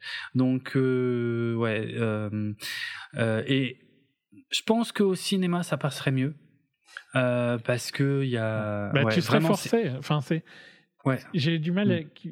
Ces, ces films-là ne devraient jamais être sur Netflix. Hein. Non, c'est clair. C'est clair, ça n'a pas du tout sa place sur Netflix. C'est très étrange. Euh, là, c'est vraiment un grand film de cinéma parce qu'il y a des plans qui sont d'une ambition assez dingue. Avec un, des... c'est un grand directeur photo. Et oui, voilà, je voulais. Il est moins connu que que les autres, mais c'est un très très bon directeur photo. C'est ça, c'est un excellent directeur photo et honnêtement, ça se voit dans le film. Euh, il y a vraiment des plans qui sont sublimes, mais euh, c'est dur. C'est dur. Donc voilà, Bardo, je sais pas, si vous aimez les films absurdes ou si vous cherchez un film devant lequel vous allez vous endormir à la vitesse de l'éclair parce que c'est impossible à suivre, eh ben euh, c'est bien. Après si vous aimez le cinéma euh, absurde mais euh, par contre là c'est jamais drôle hein, c'est de la on est sur du drame complet. Même s'il y a quelques scènes qui peuvent un peu faire sourire parce que voilà parce que c'est un peu amusant sur le moment mais ça reste un drame un drame absurde très difficile à suivre. Euh, je pense que pour des pour des cinéphiles euh, avertis, ça peut être une expérience vraiment sympa. Euh, mais voilà, c'est quand même très très particulier. Ça va pas parler à grand monde. Donc voilà, Bardo, fausse chronique de quelques vérités. À tenter, euh, à tenter, mais c'est vraiment pas pour tout le monde. Et puis, euh, je pense que la, la, longueur, même pour les purs cinéphiles, la longueur va quand même euh, poser problème. Il y a plein de films longs comme ça qui sont ben, blondes, mais euh, Babylone au cinéma. Ils ont tous des points communs. Ils sont tous trop longs. Ils ont tous des points communs, mais je pense que Babylone, il a des critiques. J'ai lu plein de critiques positives, euh, plus en France que. En France, c'est très positif. Ouais. Hein. C'est assez marrant. Euh, mais je suis quasi sûr que ces critiques ne seraient pas aussi positives si c'était sur Netflix. Parce que le film est trop. Tu, tu décrocherais si c'était si t'étais chez toi. Euh, oh, bah alors là, que là, t'as pas le choix, quoi. Bardo, c'est clair et net. Ouais, non, Bardo, c'est indigeste, c'est euh, ouais, c'est beaucoup trop, quoi. Hmm. Ok, euh, voilà pour Bardo qui est sorti sur Netflix le 16 décembre, film d'Inaritu, euh, qui a, dont, dont, finalement très peu de gens ont parlé. Hein. Je l'ai presque découvert par hasard. Euh, c'est assez bizarre, on dirait que Netflix a lâché l'affaire et s'est dit oulala, celui-là, euh, celui-là il est trop foireux, on va encore en prendre plein la gueule. Et, et puis, il y, y, a aussi tout le marché le marché Spanish speaking. Hein. C'est vrai, par contre. C'est un gros marché quand même. Peut-être qu'ils l'ont beaucoup plus poussé là-bas, ouais, ouais c'est vrai. Euh, il se peut, je suis pas totalement sûr à 100% de ce que je dis, mais il se peut que ce soit un des derniers euh, films Netflix qui soit euh, réalisé par un grand réalisateur, tu sais, parce qu'ils ont complètement changé de politique hein, euh, là ces derniers mois. Donc voilà, on verra moins de films comme ça. Il y a, y a des points communs avec Roma, hein, pour être franc, tu vois. Mhm. C'est vraiment une, un film moi, je m'en suis pas tellement rendu compte, mais apparemment, il paraît que il y a un côté un peu biographique dans le film. Il parle un peu de lui-même, de son pays, de euh, de sa famille. Euh, donc voilà, il y, a un, il y a un côté un peu Roma. Mais j'avais eu un peu le même problème avec Roma. Hein. Je m'étais globalement fait chier, sauf quelques scènes qui étaient ouf visuellement. Et eh ben là, c'est la même chose, mais en pire, mm. en fait. Roma, moi, ça euh, m'avait beaucoup plus touché quand j'avais après été à la maison et ouais, bah oui. dans Roma. J'imagine. J'imagine. Donc voilà, si on s'intéresse au personnage de Inaritu, peut-être aussi que le film a une signification différente. Mais moi, ça m'a, ça n'a pas fonctionné. Euh, Et tant mieux hein, si Netflix arrête de faire des, arrête de gâcher les films de ces réalisateurs-là. Ouais, je suis assez d'accord parce que finalement, en fait, c'était tout. Mais après, tu vois, on pourrait dire ça, ce qu'on dit là, oui, c'est Netflix a permis à tous ces réalisateurs de faire les films qu'ils avaient envie de faire et qu'aucun studio ne voulait financer. Et globalement, on s'est fait chier euh, devant la plupart. Il y avait manque aussi un hein, de Fincher. Putain, c'était dur, franchement. Et mais il y a des films pour nerds de, cinéma en fait. Oui. Manque, ah c'était aussi un truc pour nerds de cinéma. Ah complet. et la réalité, euh, c'est qu'il faut un producteur, quoi. Hmm. Mais il y a le Pinocchio de Guillermo del Toro dont je parlais avant, qui, qui, qui est quand même l'exception, tu vois, dans cette non, mais histoire. Il y en a quelques-uns, mais ça quand même la majorité, ça a été des films gâchés. Ouais, ouais. Bah, le Scorsese, là, qui durait euh, 10 000 ans. Euh, oui, qui avait des points positifs, hein. Mais. Euh... Ouais, ouais, mais qui était. Oh enfin, c'était dur à regarder en entier, quoi. Euh, ouais, ouais. Tous ces films-là, bon, bah, a priori, il y en aura plus. Euh, mais bon, le Guillermo, le Pinocchio de Del Toro, ben là, celui-là, je suis content qu'il ait vu le jour quand même, tu vois, parce que c'est une vraie merveille. Bref. Je change totalement de style. Une autre merveille Non. avec Warriors of Future. T'en verras plus, par contre. C'est ça qu'ils vont te mettre maintenant. Euh, ça, c'est possible. euh, putain. Et euh, ouais, bon. Alors, Warriors of Future, c'est un film hongkongais. C'est l'un des plus gros budgets de l'histoire du cinéma de Hong Kong. Film de science-fiction. C'est pour ça que je l'ai regardé. Hein, on va pas se mentir. c'est alors c'est assez ouf parce que le film a été tourné il y a assez longtemps. Il a été tourné il y a cinq ans. apparemment, ils ont commencé à tourner le film d'ailleurs à Shenzhen début 2017. Le réalisateur, apparemment, c'est sa première réalisation. C'est plus un mec qui bossait sur des effets spéciaux. Donc, il s'appelle euh, Nguyen Phai. Je, probablement pas que ça se dit comme ça. Euh, donc euh, voilà, et puis en, fait ils ont tourné à Shenzhen et ensuite euh, jusqu'au mois de juin 2017 et ensuite ils ont repris le tournage à Hong Kong en août 2017. Donc ouais, un des plus gros budgets de l'histoire du cinéma hongkongais, gros gros film d'action, c'est c'est vraiment un film de pure action puisqu'il y a quasiment que ça euh, et c'est un des points positifs du film L'histoire. Alors, on est dans le futur, en 2055. Euh, il y a euh, l'armée utilise des robots de combat maintenant, mais des trucs énormes, hein, pas des petits robots de combat.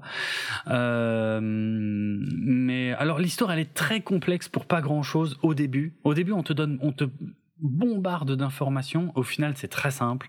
Euh, il y a, euh, en fait, les, gens ne vivent que dans, certaines parties des villes parce que, euh, de toute façon, l'atmosphère n'est plus vivable à cause du réchauffement climatique et de la pollution. Donc, il y a seulement certaines parties où il y a des dômes où les gens peuvent vivre. Des dômes qu'ils appellent des Skynet, d'ailleurs très bizarre. On sait très bien d'où vient ce nom. Euh, bon. Euh, bref, c'est un clin d'œil pas du tout fin euh, pour le coup. Et il y a une comment Il y a une plante géante, une plante extraterrestre géante qui s'est implantée dans une partie d'une ville et qui démolit une partie d'une ville. Mais là, on est dans une partie où il y a des gens qui vivent. Par contre, c'est une partie où il y a un dôme. Or, cette plante, ils voulaient la détruire, mais finalement, ils se sont rendus compte qu'elle produit de l'oxygène et donc elle élimine la pollution. Du coup, il y a un espèce de plan militaire avec euh, ouais avec des des soldats en exosquelette et tout ça qui doivent aller euh, implanter un truc au cœur de la plante pour qu'elle se mette à produire de l'oxygène sans la détruire complètement. Parce qu'ils pourraient la détruire avec euh, globalement une une bombe nucléaire, ils pourraient la détruire et ce serait réglé. Mais non, si ils, arrivent à implanter un truc vraiment à la racine, au, pistil, parce qu'ils arrêtent pas de dire ça dans le film, au pistil de la plante, et eh ben là, elle produira de l'oxygène, mais par contre, elle arrêtera d'envahir toute la ville et euh, globalement, ça sauvera l'humanité. C'est vraiment très con et très basique. Et donc, il y a cette espèce de mission suicide de la dernière chance euh, avant qu'ils balancent une bombe nucléaire euh, pour aller implanter ce truc. voilà. Il y a plein de personnages aussi clichés interchangeables tous les uns les autres. Euh, enfin, ouais, ils sont tous, tous ultra clichés. Euh, il y a les gros badass, euh, il y a le débutant, il y a il y a les un peu les, frères ennemis qui ont déjà combattu ensemble mais qui peuvent plus blairer mais qui vont euh, renouer des liens avec cette mission de la dernière chance du monde. Bref, c'est action, action, action, action, action et c'est très très très CGI. Hein. On voit très bien que tout est fait en image de synthèse, mais par contre ça envoie du très très lourd. Euh, pour moi, ma critique ce serait de dire ça se prend pour du Michael Bay. Euh, mais euh, on est beaucoup plus proche d'un mauvais Roland Emmerich en fait qui ne caractérise aucun de ses personnages. Tout est ultra cliché et toutes les scènes d'action sont globalement assez prévisibles, même si elles envoient du très très lourd. Donc si on veut juste voir de l'action pure, ça passe. Euh, par contre, pour l'originalité, pour les persos, tout ça, on repassera. Il y a vraiment rien à voir. Juste un petit point positif sympa pour les fans de Metal Gear Solid. Il y a des scènes à la fin qui sont vraiment euh, des combats de boss de Metal Gear Solid quoi. Et genre de où ils combattent des Metal Gear quoi, hein, vraiment. Donc voilà, pour ceux à qui ça parle, ça peut valoir le coup de regarder ça parce que c'est un peu du Metal Gear Solid live action à la fin. Mais sinon, ouais, c'est voilà, c'est juste c'est de la SF. Euh, alors la SF n'est qu'une excuse hein, un peu euh, pour faire un scénario de nawak. Euh, mais euh, voilà, c'est de la, c'est action, action, action. C'est ultra généreux en action et pas grand chose d'autre. Voilà. Pour Warriors of Future, film euh, hongkongais, disponible sur Netflix depuis le 2 décembre. Je te repasse la parole avec Second Chance, encore un film que celui-là, c'est sûr, on verra jamais. C'est sûr, c'est sûr. de Second Chance de Raman, Ramin Barani, qui pour le coup, lui, est plutôt connu. Euh, il, a, euh, il, a été nominé pour un Oscar. Donc c'est un réalisateur de documentaires et de, et de films. Euh, hmm. Et de films. et de films, quoi. Ouais. Il a fait White Tiger, notamment, il y a un an ou deux, sur Netflix. Fahrenheit 451 sur HBO, hmm. adapté de, du roman de Ray Bradbury. Hmm. Et ah des, des docus qui, qui, ont, qui ont eu différents prix. Donc, euh, ah, mais son, son Fahrenheit était nul. Oui, il était pas bien. ah, c'était vraiment pas bon. Ouais. Avec euh, Michael B. Jordan? Ouais, avec Michael B. Jordan, c'est ça. Hmm. Euh, un peu avant, il avait fait 99 Homes, qui, il me semble, était pas mal. Ça, ouais, ça me dit quelque chose. J'en ai beaucoup entendu parler. Je crois qu'on l'a fait. Je crois qu'on en a parlé. Moi, je l'ai pas vu. Moi, je l'ai pas vu, mais je pense que tu l'as vu, ouais. Hmm. donc, un mix. Hmm. Ici, il nous parle de Richard Davis, euh, qui mm. est l'inventeur de la veste par balle. Euh, je sais pas comment on dit, concealable. Gilet. Le gilet, oui, ah. mais le fait que. Parce qu'il y, avait des vestes par balle il y a longtemps, mais c'était des trucs militaires. Lui, il a mm. inventé le truc que tu peux porter en dessous d'une chemise, quoi. Oui, effectivement. Ouais, ok. Euh, Et qui est accessible à tout le monde, en fait, euh, qui est pour le grand public, quoi. oui, enfin. Pas que. Non, mais principe, pour le, je sais pas, tu te balades quand même pas avec une euh, veste par balle. non, je sais pas si grand public c'est le bon terme. Non, mais je sais pas quel est son marché parce que j'ai pas vu le Principalement en fait, les, les, flics et. ah, quand même. Ah oui, d'accord. Ok, moi je pensais que. Ok. Mais les flics, dans le mm. sens où c'est quand même tu peux la porter en dessous de ta veste ou en dessut de ta chemise. Donc c'est quand même différent de ce qui, ce qui était une veste par balle avant. Hmm. Donc l'inventeur de la, la veste par balle moderne en fait.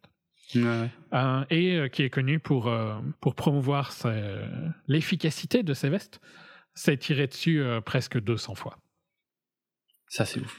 Et quand on dit tirer dessus, littéralement, genre, il tenait le, le pistolet ou, contre son ventre. Quoi. C'est ça, il se met le pistolet sur le bide. Je suis en train de regarder la bande-annonce et, il fait ça depuis des années, des années. Et il tire pour prouver l'efficacité de ses gilets pare-balles. Il se tire dans le bide, en fait. généralement en utilisant les armes de n'importe quel vendeur à qui il parle. Ou... D'accord. Genre en faisant ça, tu vois. Et euh, donc, euh, ça, c'est pour ça qu'il est connu.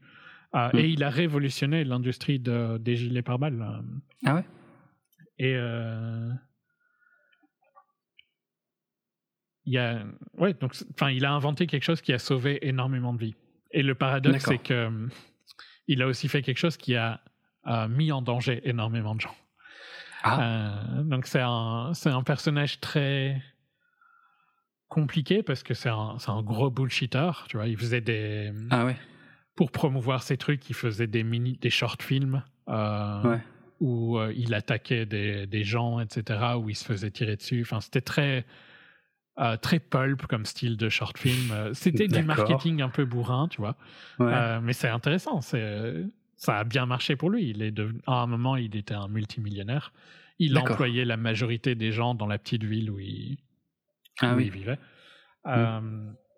mais c'est aussi un mec qui a probablement mis le feu à son business précédent, qui était une pizzeria, pour financer l'ouverture de son de son hmm. nouveau business. Je vois. Euh, qui a inventé le fait de s'être fait probablement de s'être fait tirer dessus euh, par des en, livrant une pizza. Sauf qu'il n'y a aucune trace que ça a jamais arrivé. Donc tu vois, c'est un personnage paradoxal parce que il avait vraiment une vision de vouloir aider et sauver les gens, mais il faisait hmm. plein de trucs immondes à côté. Euh, et bah forcément, dans ses films, il y avait plein de trucs racistes et tout ça aussi. Ah, mais, ah mais dû, à l'époque, hein, tu vois, qui nous sont racistes pour nous, qui n'était pas, mm. euh, qui était normal euh, à l'époque. Euh, et en plus de ça, le... donc c'est un perso vraiment intéressant à regarder en docu. Et l'autre mm. truc assez grave qu'il a fait, c'est qu'à un moment, il y a eu une autre type de veste par balle, donc plus mm. du Kevlar. Globalement, c'est des couches de Kevlar en général. Là, c'était un truc différent. Et c'était un des premiers. Et l'avantage, c'est qu'elles étaient beaucoup plus légères et faciles à porter. Euh, et ces vestes ont été vendues à plein de policiers, à l'armée, etc. Hmm. Sauf que ça a été découvert qu'elles se dégradaient dans le temps. Oh merde. Et que donc euh, les balles passaient euh, comme dans du beurre. Après, genre, je saurais plus dire la, hmm. la, timeline, mais genre deux ans, tu vois, un truc comme ça. Oh putain, ok. Et donc, euh, bah, ironiquement, tu vois, toutes les vies qu'il a sauvées, il en a mis aussi énormément en danger. Euh, Et il y a eu des problèmes dans sa vie privée aussi qui ont empiré. Mais, mais euh, un docu intéressant sur un personnage plus grand que nature, quoi, tu vois. ouais, bah ouais. Un truc que. Enfin, j'aurais jamais appris des trucs sur ce perso sans aller voir le docu. Mais moi, j'aime bien hmm. ce genre de docu qui parle de, de, gens pas connus, mais qui sont uniques, quoi. Mm. Typiquement américain, tu vois, l'idée de se tirer dessus euh, 200 fois pour faire la promo de, de ton truc, c'est aussi complètement fou. Ça, c'est euh, ouf, ouais. Des gros menteurs, mais qui ont aussi euh, une vision de de vouloir euh, en partie sauver le monde, tu vois, sauver des sauver des flics, quoi. Mm, mm. c'est intéressant. Si jamais ça passe à un moment en streaming, hein, ce qui est le plus probable, que la plateforme le, le récupère. Euh, ça vaut la peine si vous êtes intéressé par ce genre D'accord. C'était bien fait, c'était un bon docu, c'était bien, c'était rythmé, euh, c'était pas trop long, donc euh, c'est un. la qualité du documentaire est, est, vraiment bien. Il faut mm. juste être intéressé par ce genre d'histoire annexe, quoi. Ouais, ouais. D'accord, Second Chance, donc peut-être ça passera quelque part. C'était le nom de sa, de sa compagnie. Ah, c'est le nom de sa boîte, oui, parce que je me demandais un peu. Ah oui, ok. Et ce qui a du sens, hein, Second Chance. Oui, ça marche, oui, c'est vrai. Ouais, ouais, ok. Euh, ce qui a du sens, mais qui reste un peu spécial quand même, je trouve, comme nom. Bah, t'as une deuxième. Ouais, ouais, ouais. c'est un peu bizarre, mais. Ouais. Ouais. t'as une deuxième chance de vivre, quoi. T'as une deuxième chance de vivre, effectivement, je suis totalement d'accord. Ok, Ok, ok. Euh, passons à euh, vraiment, vraiment, vraiment quelque chose de totalement différent. On reste sur du streaming euh, en France, en tout cas, avec Strange World, le Disney de fin d'année. Ah non, en vrai, le Disney de fin d'année, c'était Avatar. mais Strange World qui aurait dû être le Disney animé de fin d'année. Non, en fait, le Disney animé de fin d'année, c'était Avatar. bah oui, c'est vrai, hein, en même temps. Mais bref le Disney animé de fin d'année qui est sorti chez nous sous le titre Avalonia, l'étrange voyage.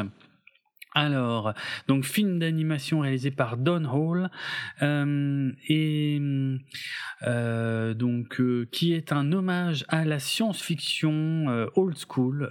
Vraiment, alors quand on dit old school, c'est vraiment la science-fiction à la Jules Verne, hein, genre voyage au centre de la Terre, parce que c'est vraiment une variation moderne sur le thème de voyage au centre de la Terre.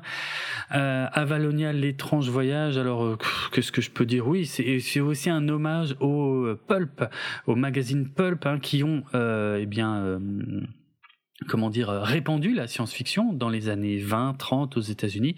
Et donc avec des euh, des, des, couvertures hein, qui ont beaucoup beaucoup marqué l'histoire de la science-fiction.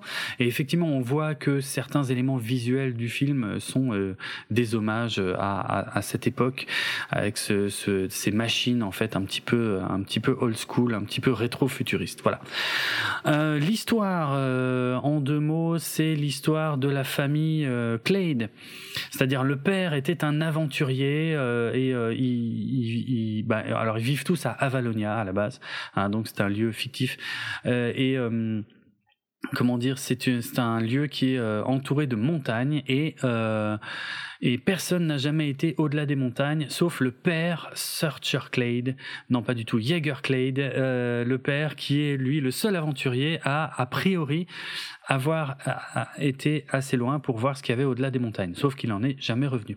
Son fils, euh, lui, par contre, euh, qui euh, partageait les aventures de son père quand il était gamin, eh ben, a, lui en est revenu, mais lui, il n'avait pas été jusqu'aux montagnes parce qu'il avait découvert une plante, une plante incroyable qui produisait de l'énergie et qui a révolutionné Avalonia puisque ben, maintenant tout Avalonia repose sur cette plante qui produit de l'énergie et qui permet d'avoir des petits vaisseaux volants et des trucs comme ça.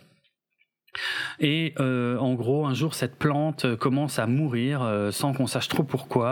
ça marche plus, et donc il y a une expédition qui est mise en place avec sa propre famille, hein, de, de Searcher Clade, donc le fils Clade, avec sa femme. Enfin, d'ailleurs, c'est pas du tout ouais, le but, mais bon, on comprend assez vite, même en voyant l'affiche, on voit très bien qu'il y a toute la famille qui part avec, parce que justement, vu que toute l'économie d'Avalonia repose sur cette plante, eh ben, il faut aller trouver pourquoi. Euh, pourquoi elle est en train de mourir, euh, pour la sauver? Et évidemment, je le dis aussi parce que c'est sur l'affiche, mais ils vont retrouver le père, hein, euh, qui est voilà pendant leur aventure, ils vont retrouver le père. Le père est doublé par Dennis Quaid en VO. Le fils est doublé par Jake Gyllenhaal.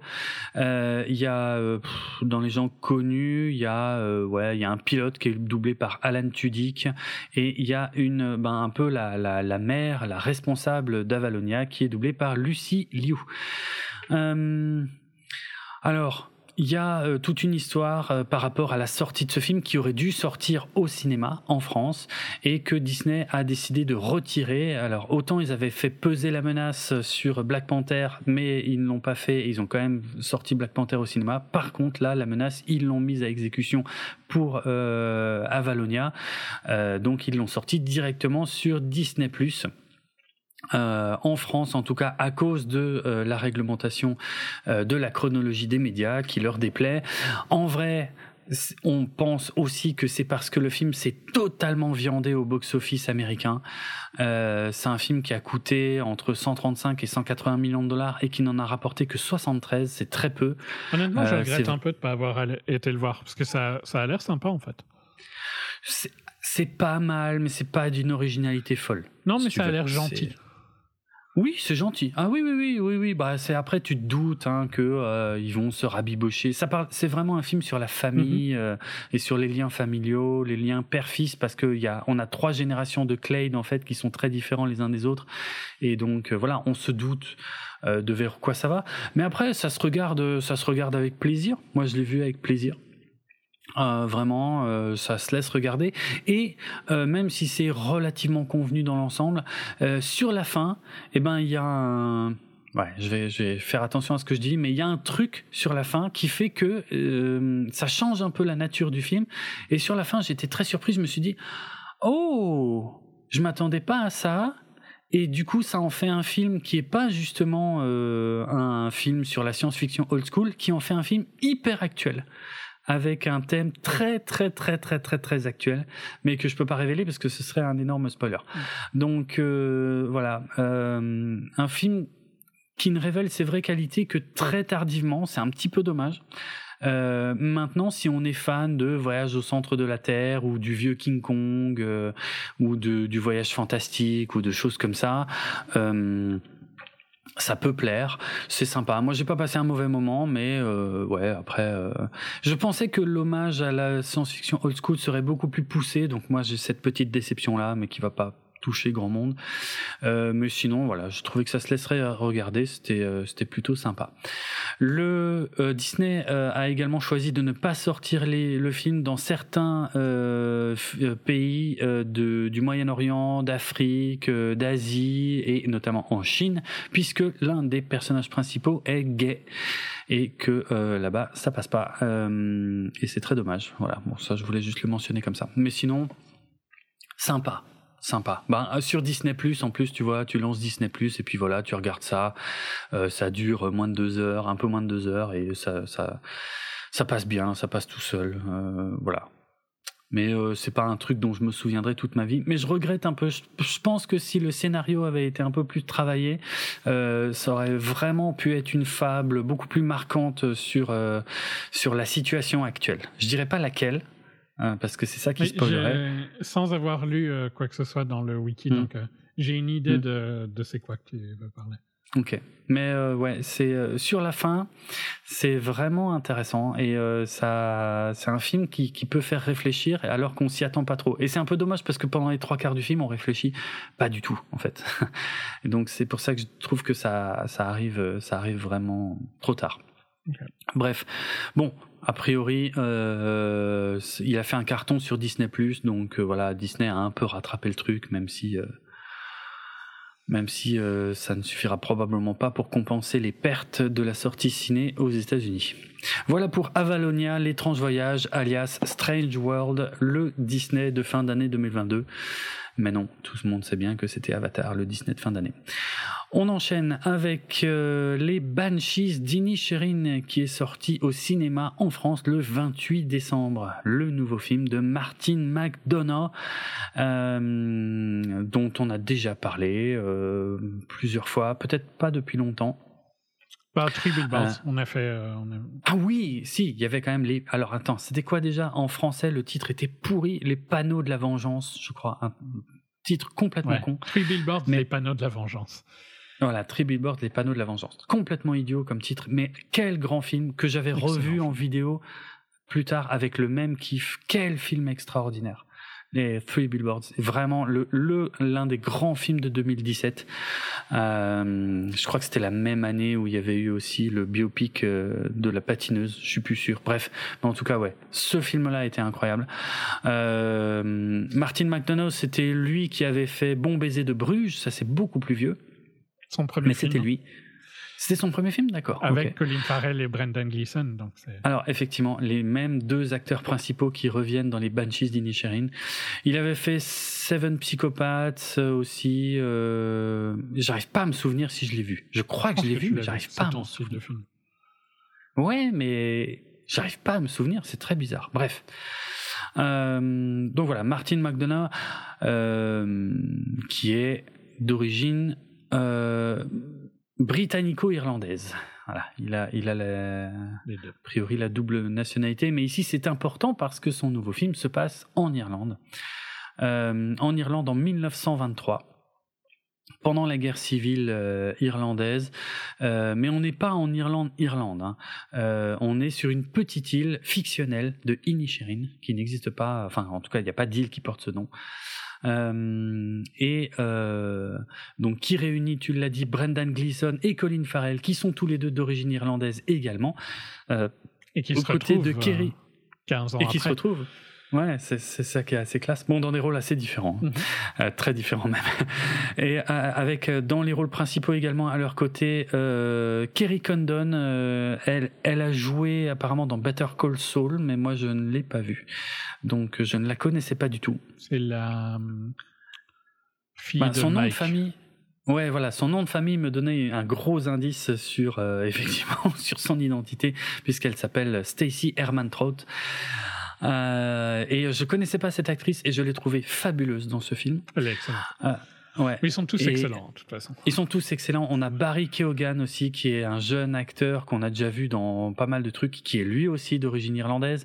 Et euh, on l'a vu dans Dunkerque, on l'a vu dans la mort, la, la mise à mort du cerf sacré, qui était, pff, qui était très dur. Euh, on l'a vu dans euh, The Green Knight euh, et on l'a vu dans le truc de Marvel là, comment ça s'appelait? Les les immortels, les invincibles. Comment ça s'appelle ce truc? Les Eternals. Merci beaucoup. Voilà. Je crois qu'il y a... Il était- Désolé, mais je crois qu'il y a Alexa qui pète un plomb derrière. Derrière qui? Derrière moi? Non, derrière moi. Ah, j'en- moi je je l'entends pas. Elle arrête pas de parler, donc désolé si vous l'entendez. Je Ah non, moi j'ai rien entendu. Euh, qui euh, a une enfance très particulière, hein, Barry Keoghan. Ah bon? Il Je sais pas, je dans pas. des orphelinats en foster care, etc. Ah ouais, ok, je savais pas du tout. Ok, ok. Barry Keoghan qu'on a aussi vu en 2022, enfin aperçu, je dirais plutôt, dans The Batman, dans euh, le rôle d'un prisonnier de la prison d'Arkham, de tout, où tout le monde a compris très très bien qui était ce personnage, qui sera au cœur vraisemblablement du prochain film, puisque c'est un personnage qui rigole beaucoup dans l'univers de Batman. Bref, Barry Keoghan, euh, qui est un des persos que j'ai préféré aussi dans ce film. Clairement. L'histoire de ce film, le pitch, est totalement improbable. Euh, et c'est et, et- et- et c'est pour ça que je trouve ce film génial euh, parce qu'il m'a pris à revers parce que on, part vraiment d'un pitch le, le plus inintéressant de tous les temps. Euh, c'est l'histoire de deux amis, deux mecs inséparables qui vont tout le temps au pub, mais on parle d'un hameau. Ils hein, font, ils font a- rien. hein. Ils font rien. Ils font rien. C'est deux font- si. euh, Il y a, bah si, il y en a un qui est plus ou moins éleveur, Ouais, ouais. mais l'autre on sait pas trop. Ouais, mais ils ont, enfin, ils passent beaucoup de leur temps au pub. hein. Voilà, c'est ouais, ça. Deux potes inséparables qui passent leur temps au pub et un jour, il y en a un des deux, Colm, qui ne veut plus adresser la parole à l'autre, qui s'appelle Podrick. Qui ne veut Donc, plus être ami. Il ne veut plus être son Qui ne ami. veut plus être ami, voilà, qui ne veut plus aller au pub avec lui et qui ne veut plus être son ami sans lui expliquer pourquoi. Voilà, c'est ça le pitch du film. Et on est sur un film totalement réaliste, euh, qui se passe sur une petite île irlandaise avec où tout le monde connaît tout le monde. Et où tout le monde Et- sait qu'ils sont les meilleurs amis, inséparables. Oui, c'est ça. Donc au début du film, dès que Colin Farrell va quelque part, tout le monde lui dit bah Colm est pas avec toi. Enfin, voilà quoi. Donc on comprend bien les enjeux. Et tout l'enjeu du film, c'est juste ça. C'est la fin de cette amitié que que que Podrick ne comprend pas et que Colm par contre a l'air vraiment déterminé. euh, Très déterminé. voilà, ah, très très déterminé. Ça c'est hallucinant, franchement. Et du coup, ça va prendre des proportions dingue, mais dingue pour un hameau sur une petite île, bien sûr, ça devient pas un film d'action ou je ne sais quoi. Hein. Non, non, on est sur euh, la campagne irlandaise, euh, pur jus, avec que des personnages du cru, euh, et, euh, et tout, tout, tout est fabuleux dans ce film en fait. J'ai ri, j'ai pleuré, j'ai, je suis passé par tous les états. L'image est sublime, sublime, sublime. Il filme l'Irlande. Alors là-dessus, je suis pas objectif hein, parce que j'adore l'Irlande mais euh, c'est parmi les plus belles images d'Irlande que j'ai vues depuis longtemps sachant que c'est un cauchemar de tourner en extérieur en Irlande parce que le temps change tout le temps tout le temps tout le temps et là il arrive à tirer des plans mais tellement sublimes c'est un film incroyable euh... Et c'est pas une grosse comédie genre où on essaie de te faire euh, rire avec des gros gags, pas du tout. Non, hein, c'est plus triste qu'autre chose, mais il y a des moments marrants. Ouais, il y a des tragique, moments marrants. Hein. C'est très tragique. Ouais, ouais dans l'ensemble, c'est assez tragique, c'est ça, c'est plutôt un drame. Mais euh, il y a des moments où j'en pouvais plus d'arrêter de rire, franchement. Mais, c'est très paradoxal parce que c'est, il te fait rire et il fait pleurer. Il est très triste parce que oui. il, y a des moments qui sont d'une violence dans dans ce qui est dit. Hallucinant. Euh, Hallucinant. Ouais, ouais. Qui sont, enfin, c'est, ça brise quoi.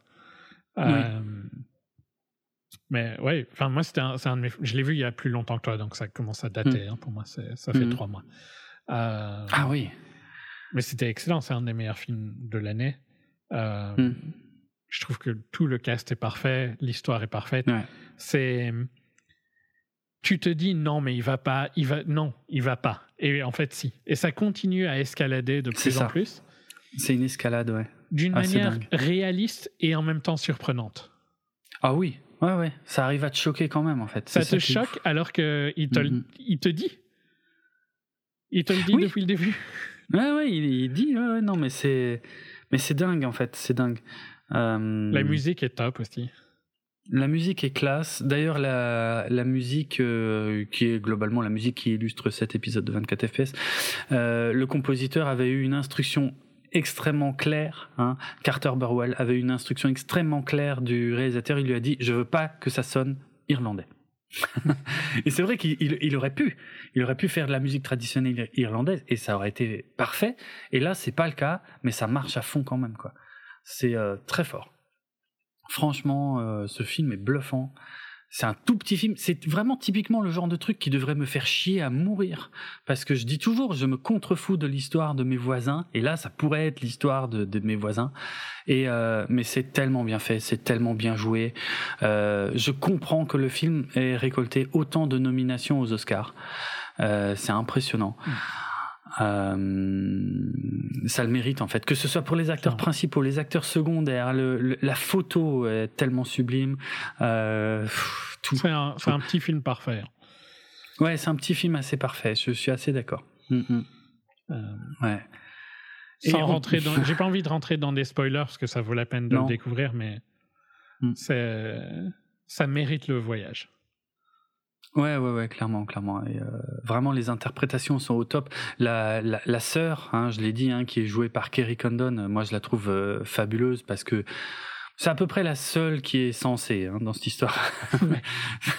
c'est la seule qui a un peu la tête sur les épaules.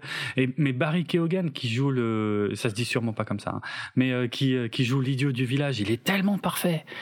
Euh, et il arrive lui aussi à être émouvant par moments, et alors qu'il est con quoi, qu'il est vraiment con.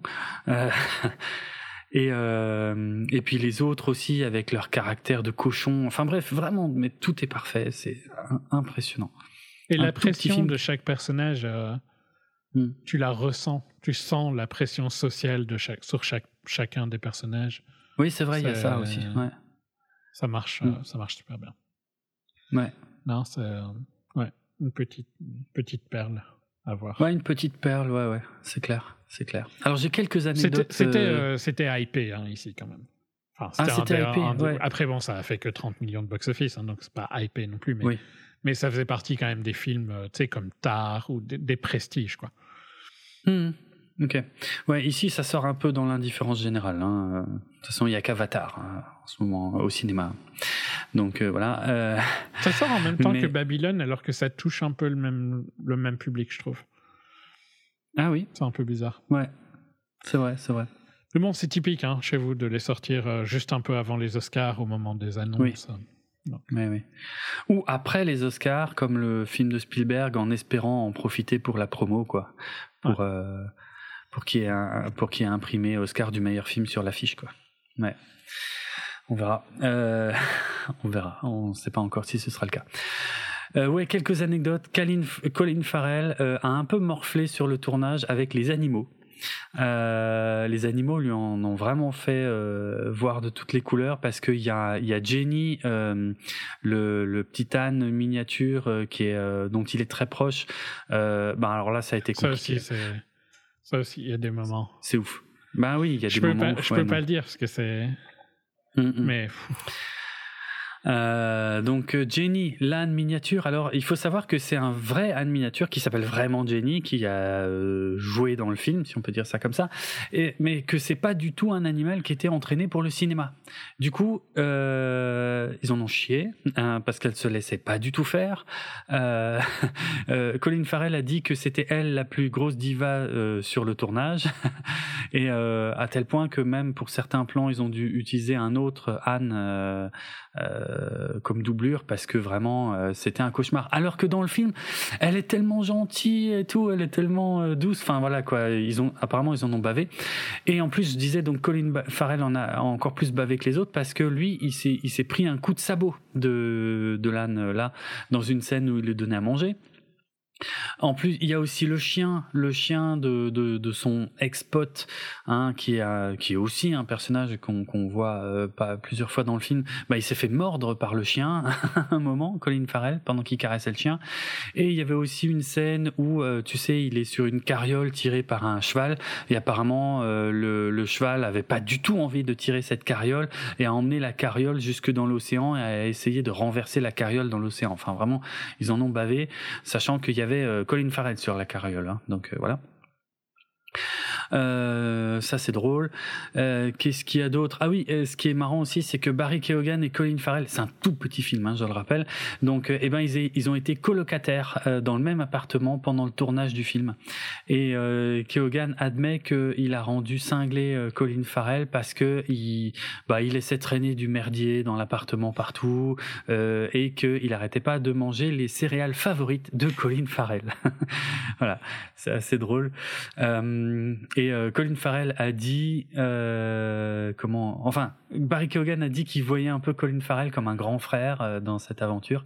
Et euh, Colin Farrell, lui, il a dit qu'il a vécu cette expérience comme vivre un épisode de l'émission The Real World sur MTV. Pour lui, il l'a vraiment vécu comme ça, quoi.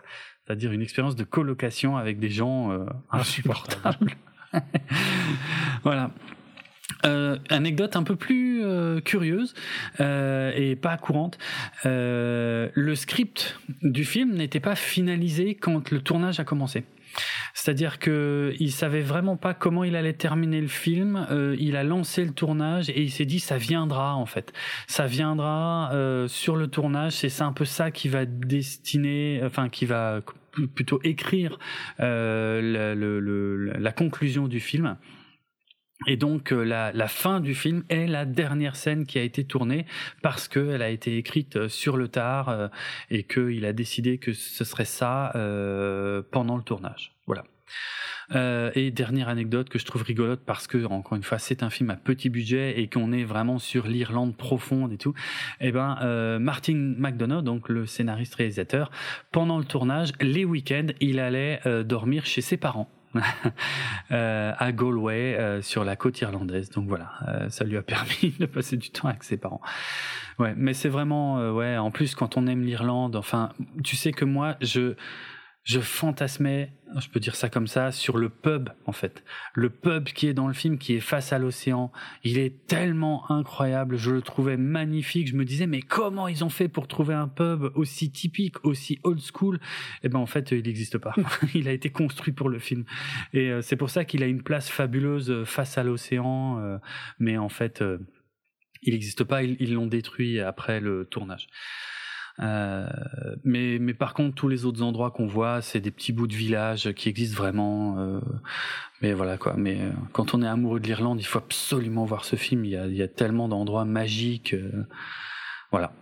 Les Banshees d'Inisherin à ne pas rater. Je, moi, j'ai plus rien à dire. Est-ce que non, non, c'était excellent.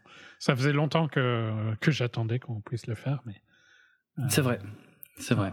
Un excellent film. Merci de me l'avoir conseillé parce que je serais peut-être passé à côté, honnêtement. Ça, ça a un peu une affiche de film chiant, tu vois.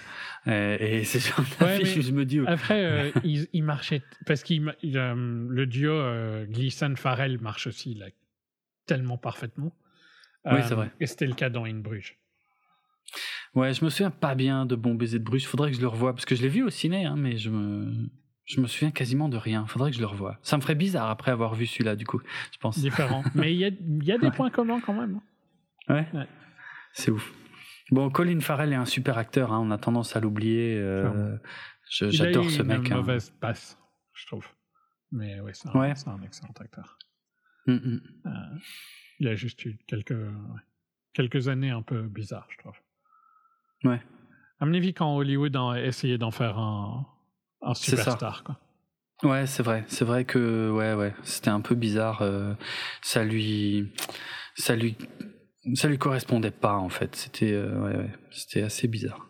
Bah, tu sais qu'il était le, le héros euh, du premier film qu'on a traité dans 24 FPS, hein, le remake de Total Recall. Ça paraît tellement improbable en fait. Ça paraît tellement loin maintenant. Oh, il est très loin, ouais, ouais c'est clair, c'est clair. C'est un acteur extraordinaire. Ouais. Bon, il, a, il aura moins souffert que Brendan Fraser, dont on parlera. Oui, c'est vrai. Ouais, ça, on va en parler ouais, euh, dans quelques temps. Mais je sais pas quand ça sort en France, mais j'ai hâte de le voir, celui-là aussi. Mm. Excellent. Sachant que Brendan Fraser était un de mes acteurs préférés à une époque. C'est assez ouf le parcours qu'il a eu. Ok, on, arrive à notre dernier film de cette sélection de fin d'année 2022 avec Clerks 3 de Kevin Smith, évidemment, de et avec Kevin Smith, sorti directement en VOD le 14 octobre 2022, donc ça date un petit peu, on a mis un peu de temps. Euh, ah oui? Mais vraiment, vraiment bizarre. Il est sorti au ciné, euh, genre pour deux séances, des trucs, un truc comme ça. Ah ouais? C'était pas facile quoi, de le. De toute façon, Kevin Smith a tendance à faire des trucs un peu bizarres avec ses sorties de films parce qu'il fait des tournées aussi, tu sais, où euh, il part en tournée, puis il le projette, et puis euh, il, reste pour discuter. Euh. mais ces derniers films n'ont plus de sortie nationale, quoi, en tout cas. C'est un peu bizarre. Alors, Clerks 3, évidemment, qui est la suite de Clerks premier du nom, sorti en 1994, et Clerks 2, qui est un de mes films préférés euh, de tous les temps, sorti en 2006, qu'on a totalement traité euh, dans 24 FPS pendant euh, qu'on pouvait plus aller au ciné. Donc normalement, c'est un des, un des rares HS historiques. Enfin, HS sur des vieux films. Quoi. Sur des vieux films, ouais, voilà, qu'on ait fait. J'y tenais beaucoup, même si euh, je suis l'un des seuls à préférer le 2 au premier, ce qui veut pas dire que j'aime pas le premier, loin de là, j'adore le premier, j'adore le 2, mais le 2 m'éclate mille fois plus. Euh, voilà, c'est comme ça. Bon, bref, on en a largement parlé ici dans 24 FPS, on en a beaucoup parlé aussi chez le Dr Zayus, puisque le Dr Zayus, qui est un grand fan du premier film, eh bien, nous avait réunis, alors il y avait Randall Flagg, il y avait Ego, hein, de Stucom, euh, moi-même et donc euh, le docteur Zayus pour traiter euh, le premier Clerks en allant tout autant dans les détails que ce qu'on fait ici dans 24 FPS. Donc voilà, si vous voulez tout savoir de Clerks 1, c'est dans le podcast Cornelius Enzira du docteur Zayus et si vous voulez tout savoir sur Clerks 2 et sur tous les films de View Ask Universe, c'était dans 24 FPS avec notre hors-série. Euh, et donc c'est le neuvième film d'ailleurs qui se déroule dans le View Ask Universe, euh, donc démarré avec le premier Clerks et puis euh, auquel appartiennent euh, ben les Jay, Jay Silent Bob, les Dogma, qu'est-ce qu'il y avait d'autre qui était, il y a Chasing Amy qui fait partie de cet univers partagé aussi, voilà. C'est un projet qui euh, est très ancien, on en avait déjà parlé, c'était un peu un serpent de mer, hein, on savait pas s'il finirait par faire ce Clerks 3 un jour ou l'autre. Euh, pendant la promotion de Clerks 2, il avait dit euh, si un jour je fais un Clerks 3, ce serait quand j'aurai 40-50 ans et ce serait intéressant de revenir voir ce que font Dante et Randall à cet âge-là. Par contre, je sais pas trop pour Jay et Bob parce que avoir 45 ans et être toujours dealer euh, euh, devant un magasin, c'est un peu, euh, c'est un peu triste. Vous pouvez pas s'attendre au changement envers la, la drogue ici à mon avis. C'est vrai qu'ils pouvaient pas savoir qu'il y aurait un changement de réglementation aux États-Unis concernant la weed. Ça, c'est vrai. Pas juste la weed. Hein. C'est pas juste la weed. Moi, je, pour pour la dépression, je prends de la kétamine, par exemple. Ah oui, c'est vrai. Et c'est légal. Mhm. C'est prescrit par assez un ouf. Docteur. Ouais, c'est assez ouf. Il faut le préciser parce qu'ici en Europe, on est encore tellement loin de ça. Euh, ok.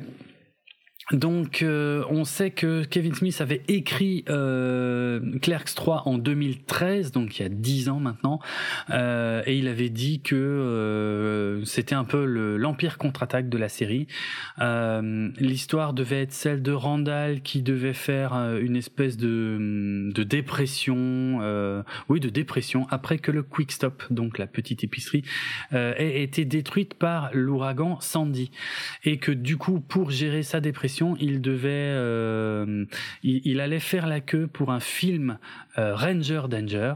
Alors Ranger Danger, c'est, euh, je crois que c'est une marque, c'est un héros fictionnel hein, de l'univers de Kevin Smith, si je dis pas de bêtises. Mais des fois, j'ai des doutes parce que des fois, c'est des vrais trucs. mais bon, en tout cas, Randall allait faire la queue pour le film Ranger, Ranger Danger un an avant que le film sorte.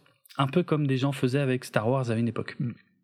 Et du coup, Randall est, serait devenu un espèce de personnage médiatique euh, euh, qui serait voilà, qui serait devenu euh, connu euh, et puis euh, qui aurait ouvert son propre euh, sa propre épicerie Quick Stop. bon bref, voilà. J'ai pas tous les détails, mais a priori, on peut trouver le script en ligne. Je crois même qu'il l'a lu dans ses podcasts ou des trucs comme ça, Kevin Smith. Donc voilà.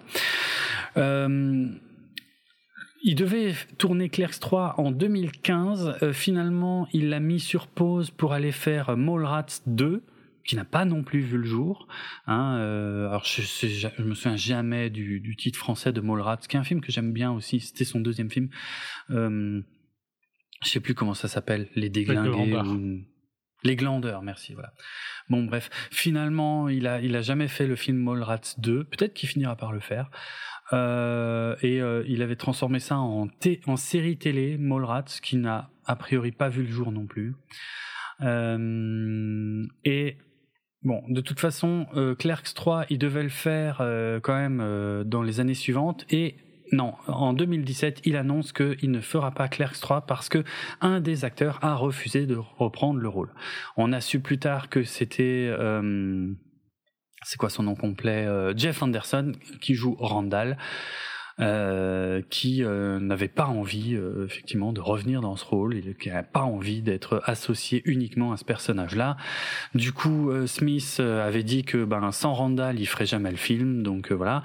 Puis en 2018, c'est Kevin bien l'idée de pas vouloir être associé à ce personnage-là.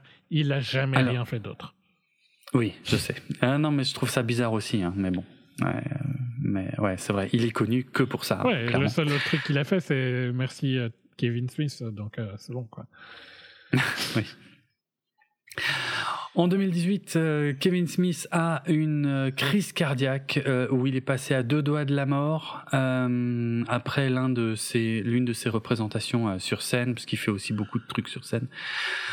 du coup, l'expérience l'a, lui a donné envie de complètement réécrire Clerks 3, mais évidemment en, en, balançant le script original et en, s'inspirant de sa propre expérience, ce qui est un retour aux sources, parce que de toute façon, le premier Clerks voilà, c'était déjà ça. Le premier clerc, c'était presque autobiographique et s'inspirait de sa propre expérience en tant que vendeur au Quick Stop quand il était jeune.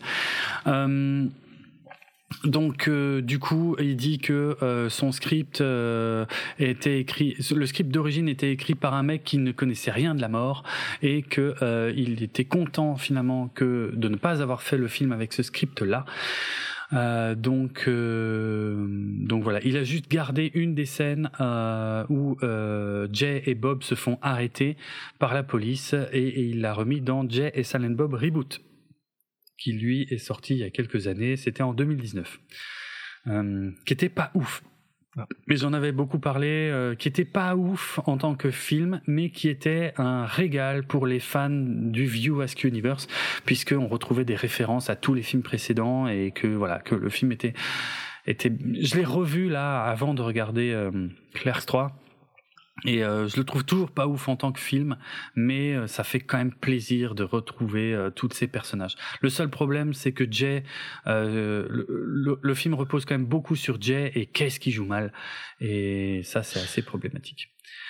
mais ça m'a moins choqué dans les précédents, mais vraiment dans Jay et Bob Reboot, c'est c'est dur. Bon. On va en parler, hein, c'est un univers compliqué. Enfin, tous, ces, tous ces gens-là sont compliqués. oui.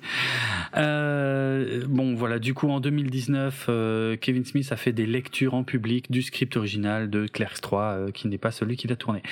Mais plus tard, en octobre 2019, Smith annonce que ça y est, Jeff Anderson a accepté de reprendre le rôle de Randall du coup, le film va enfin se faire et donc le pitch du film, c'est que Randall, eh bien, va avoir une euh, une attaque cardiaque à laquelle il va survivre euh, et que il va décider. Donc, euh, je rappelle que Randall et Dante ont le quick stop maintenant, hein, ça, leur appartient depuis Clerks 2, et donc euh, que Randall va décider de faire un film à propos de leur vie dans ce magasin.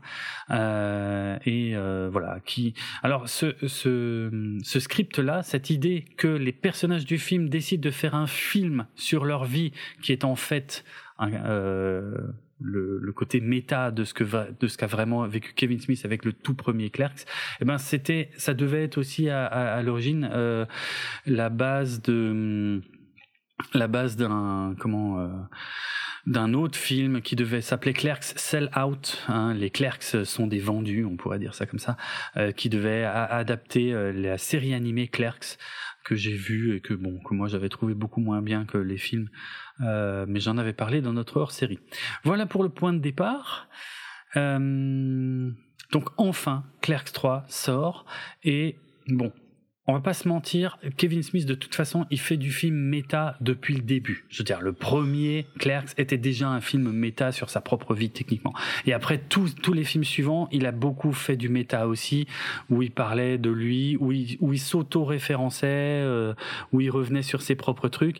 Et il a, il a même poussé euh, le truc euh, déjà très loin en déjà à la base avec Jay et Salen Bob. C'était quoi Comment ça s'appelait Contre-attaque, oui, voilà. Jay Silent Bob Contre-attaque était déjà un film complètement méta sur le fait que Hollywood voulait faire un film sur les personnages de Jay Silent Bob. Du coup, les vrais Jay Silent Bob allaient à Hollywood pour torpiller le projet de film avec plein d'acteurs connus qui apparaissaient dedans.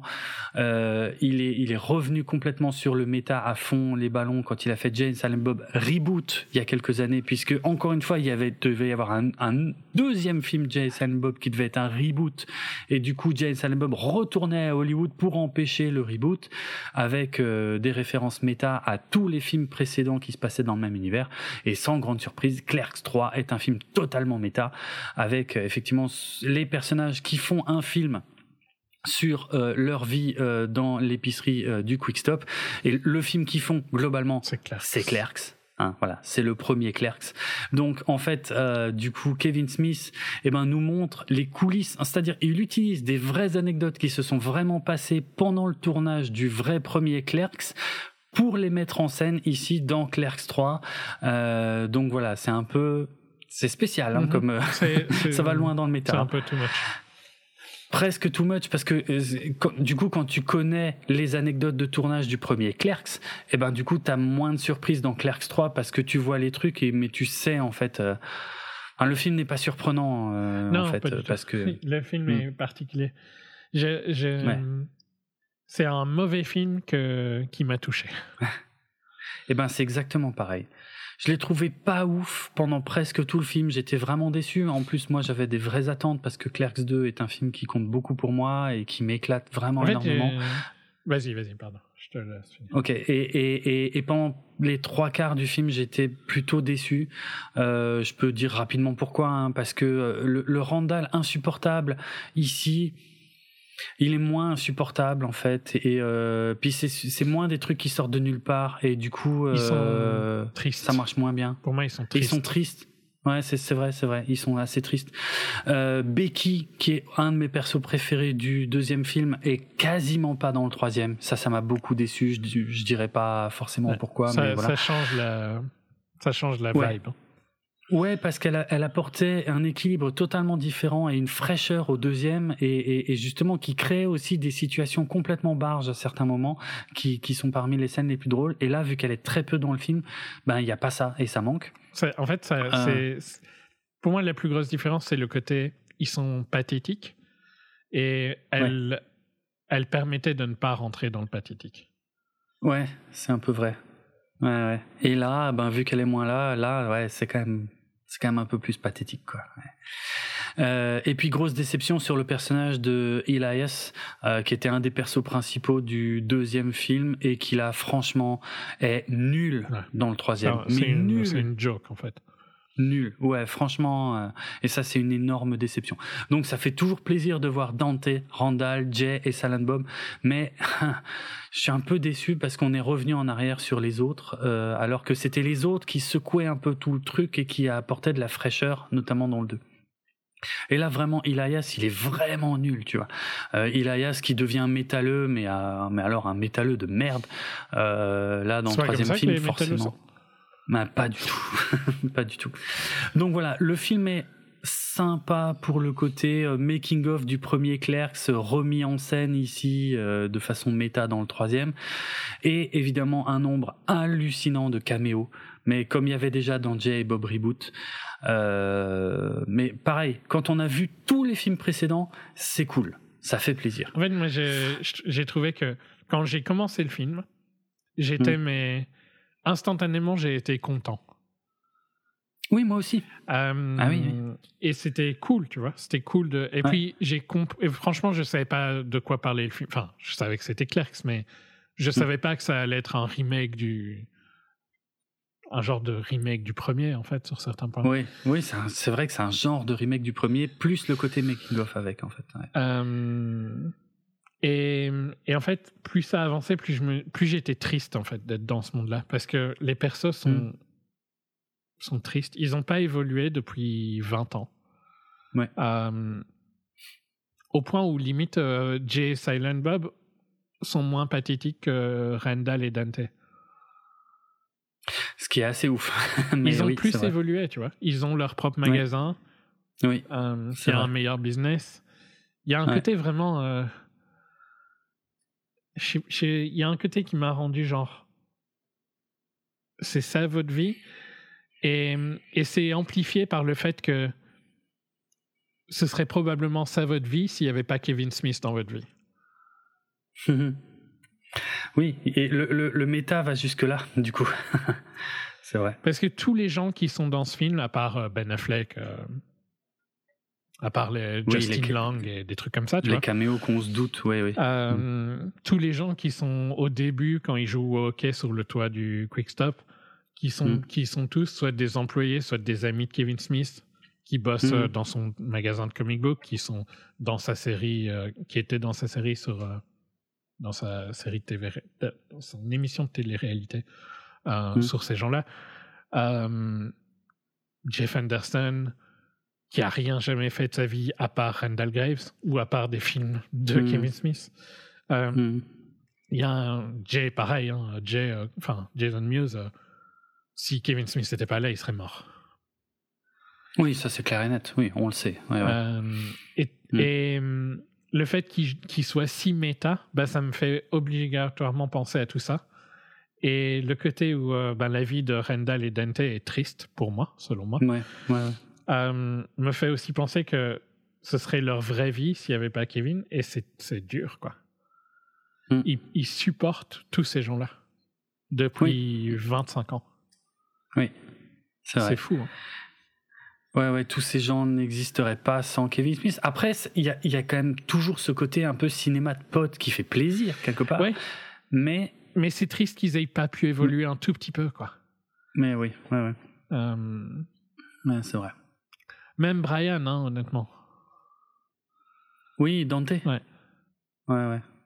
Hmm. Et qui gravite. Enfin, tu sais, euh, on se moque souvent de, de, tous les gens qui gravitent autour d'Adam Sandler et de sa production company. Hmm. Mais là, c'est. Sauf que eux, ça reste quand même des gens euh, semi-connus, tu vois, qui peuvent vivre sans, sans Adam Sandler. Ici, tu as l'impression que s'il n'y a plus Kevin Smith, ils font quoi?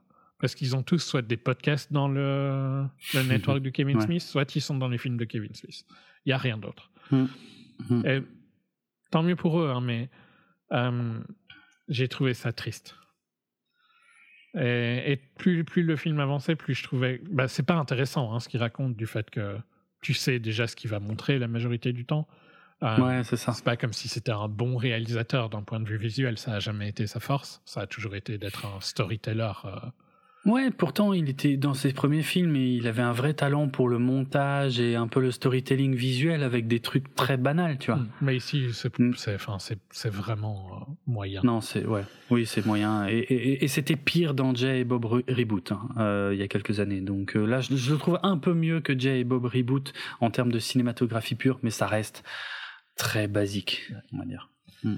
Et, ouais, et puis ben, la fin va dans la fin m'a beaucoup touché. Hein. Alors par contre, la fin, moi, m'a ouais, complètement retourné. Autant les trois quarts du film m'ont laissé assez froid. Euh, et encore une fois, je le redis, il y a un équilibre entre les persos qui marchent plus, et notamment Randall. Bah, Randall et Elias sont deux des persos qui me font le plus rire dans le 2. Et là, dans le 3, bah, Randall me fait pas rire parce que, bon, là, c'est le perso. Ouais, voilà, là c'est juste un connard. Et ce n'est plus drôle et ça me dérange. C'était peut-être drôle à 25 ans, mais c'est moins drôle à 50. Ouais. Et, euh, et, l'équilibre avec Elias ne fonctionne pas parce que euh, Elias, c'était entre guillemets drôle dans le 2 parce que Elias c'était le, le, gamin euh, innocent qui connaît pas grand chose à la vie euh, hyper croyant. Et du coup euh, Randall avait plein de trucs pour se foutre de sa gueule en permanence et ça marchait parce que l'autre il était tout le temps choqué tu vois. Mais de me dire que 15 ans après il continue de fonctionner sur le même équilibre ça ne marche pas. En fait Elias ne peut pas hein. ne ben ouais Elias ne peut pas ne pas avoir évolué en 15 ans et il peut pas continuer d'être choqué de ce que lui dit Randall. Ça fait 15 ans qu'il le côtoie en permanence. Il peut pas continuer d'être choqué non-stop. Ça, ça marche plus, en fait. Hum, mais à la fin du film, ça m'a complètement retourné et effectivement, ça m'a quand même... Hum, Ouais, ça m'a bien secoué et, je me suis quand même rendu compte à quel point j'adorais tous ces personnages et que j'adorais cet univers. C'est un film de merde. Genre vraiment, c'est pas un bon film. C'est pas ouf comme film. Mais, mais... j'étais quand même ému et j'étais quand même. Et je sais pas si tu veux faire une partie spoiler ou pas. Il y a peut-être pas besoin. On hein, peut. Il y a presque pas besoin, mais on peut si tu veux. mais c'est vrai que j'aurais pas grand chose à dire. En fait, euh, ouais, il se passe quelque chose à la fin et, et c'est triste, mm. quoi. Euh, mais ça marche super bien. Et oui, c'est l'attachement au perso qui fait que le film marche. Ouais, c'est ça. Parce que le film en lui-même est pas bon. Genre, non, je peux pas le conseiller à quelqu'un qui, qui n'a pas notre âge, je pense. Il faut avoir entre 30 et 50 ans, à mon avis, pour profiter du film. Qui, il je pense pas que si tu as découvert Clerks il y a deux ans, ça va te toucher. Hmm. Parce qu'il y a hmm. trop de références à. J'ai l'impression qu'il faut avoir grandi avec les personnages pour que ça marche. Je pense aussi. Ouais, je pense aussi. Je pense, euh, il faut avoir l'historique. Il faut qu'ils aient compté dans nos vies et euh, que ce soit depuis longtemps pour que ce troisième film fonctionne. Ouais, je suis si totalement ça fait 2-3 ans, il n'y a, y a pas cette croissance que tu as besoin pour que le film fonctionne parce que émotionnellement, il n'est pas très bon, il n'est pas, il est pas particulièrement bien écrit, c'est relativement faible par rapport.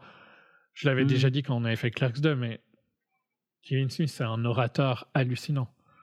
Euh, c'est pour ça que c'est un podcasteur euh, aussi bah populaire. C'est parce que c'est un excellent orateur.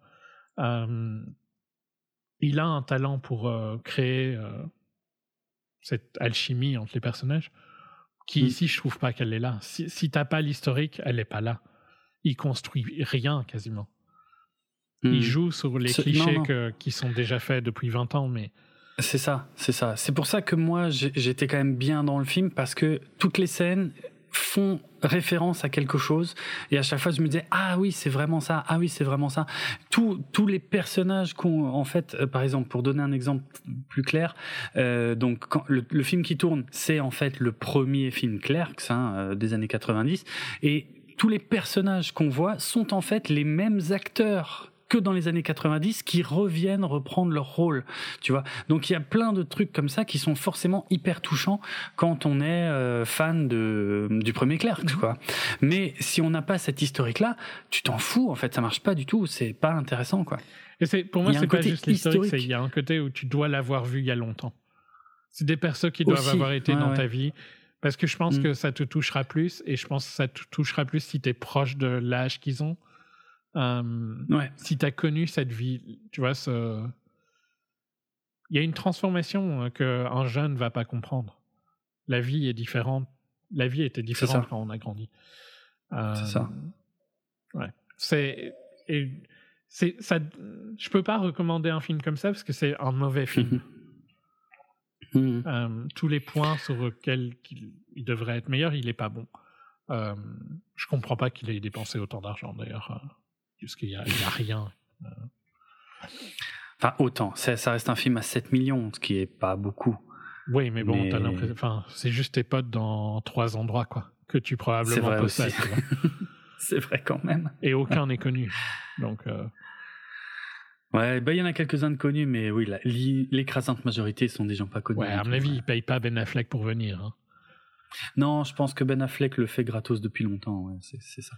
Parce que Ben Affleck doit un peu sa carrière hollywoodienne à Kevin Smith, donc euh, voilà. Mais euh, oui, oui.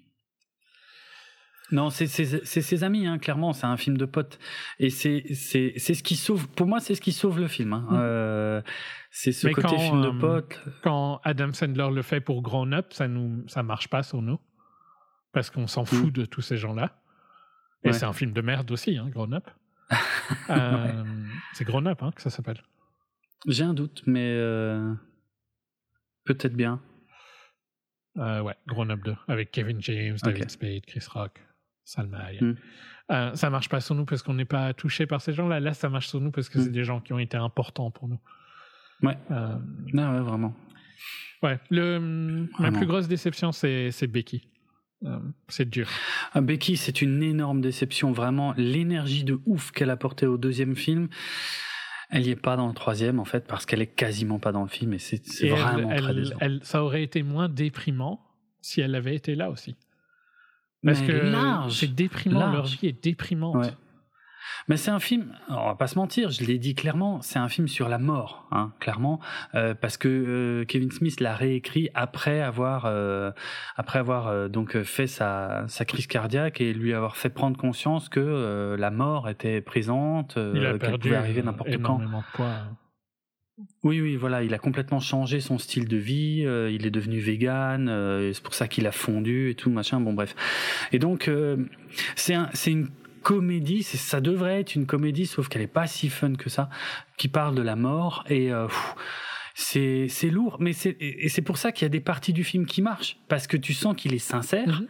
et c'est pour ça qu'il y a des vraiment des bouts du film qui euh, qui, qui, qui, marchent plein pot parce que tu voilà il, il parle quasiment d'expérience mais euh, mais mais du coup ça, ça en fait une comédie triste quoi euh, et pas une comédie triste. Là, c'est plus une comédie ratée en fait. Euh, et le, côté, euh,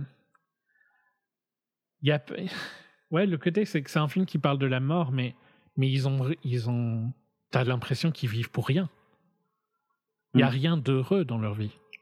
Ouais, il n'y a pas grand chose. C'est mm. c'est pour ça que je trouve ça déprimant, c'est que mm. technique, la mort pour pour les persos, c'est presque c'est ce qu'ils attendent. Hmm. Il n'y a aucune. Il n'y a, a, pas de, de, vision positive du futur, tu vois, dans le film. Non, pas trop, non. Non, il n'y a pas trop d'ouverture, effectivement, vers quoi que ce soit d'autre. Et c'est dommage parce que c'est là où le 2 était fabuleux. Euh, c'est que pour moi, le 2, alors, il y a plusieurs façons de le voir, mais moi, pour moi, la fin du 2 était une vraie ouverture hyper positive. On peut le voir aussi comme un, retour en arrière, la fin du 2. Hein. mais moi, je l'ai jamais euh, perçu comme ça à la fin du 2.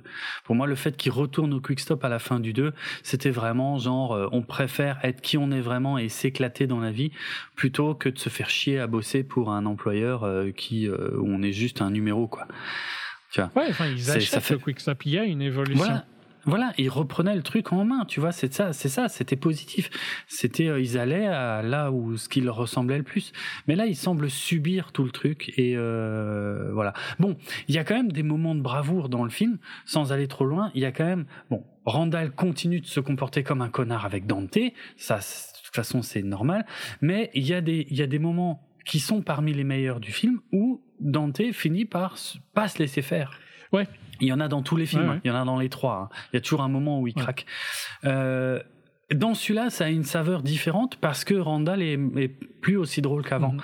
Donc euh, là, ça devient vraiment exceptionnel. Donc vraiment, je le répète, si vous avez vu un grand-père aigri, aigri de la vie. Ouais, c'est vrai. Oui, ah oui, là oui. C'est plus un jeune qui euh, qui veut faire chier de son monde. Il est aigri. Ouais, c'est vrai. là, c'est un mec complètement aigri. Ça, c'est vrai. Et, hmm. et c'est là où c'est triste parce que. Ouais. Au final, donc, c'était pas cette la vie que vous vouliez, tu vois. En fait, hmm. je crois que c'est, ça qui me rend triste à propos Il y, a, deux trucs. Hein. La, fin est clairement triste de base. Hein. Elle aurait été hmm. triste dans quel que soit le reste du film. Mais moi, ce qui me rend triste, c'est que tous ces persos-là que tu as construits pendant. que tu as construits dans Clerks 1 et 2, où tu leur donnais un, un outlook sur la vie positif pour moi, tu vois. Ils rachetaient leurs trucs, ils, ils voulaient être leur propre mhm. boss. Euh, euh, mais au final, ça, tu leur as juste donné une vie de merde. C'est triste que tu l'aies que dans le 3, tu leur aies donné une vie de merde. Et je dis pas que tu devais faire euh, du pur fan service, mais tant qu'à faire de faire un film comme ça qui était un film de fan service, t'aurais pu faire un truc un peu plus positif pour eux, je trouve. Ouais. Surtout avec Becky. Je suis d'accord. En fait, c'est. Becky, c'est incompréhensible. Vraiment. Moi, je moi pendant un moment, je me demandais ce qui s'était passé, tu vois. Bah, euh, Parce que c'est pas clair? Non, c'est pas clair du tout. C'est mal amené en plus. Ouais, ouais. C'est et j'étais pas au courant moi, hein, donc euh, ça a vraiment été euh, décevant pour moi. Ça. Et, vraiment, Becky ça, manque ça a du sens. Pourquoi Dante est aussi déprimé, mais. Mmh mais je pense que ça empire ton film. Parce que Dante déprimé et Randall pas fun et lourd, et juste connard, ça marche pas, quoi. Mm. Euh, fallait un peu de positivité, je trouve, dans le lot. Et il y a. Et euh, désolé, mais il est aussi. En dehors du fait qu'il est, il est lourd, il, joue mal aussi. Hein. Il joue plus mal qu'avant, quoi.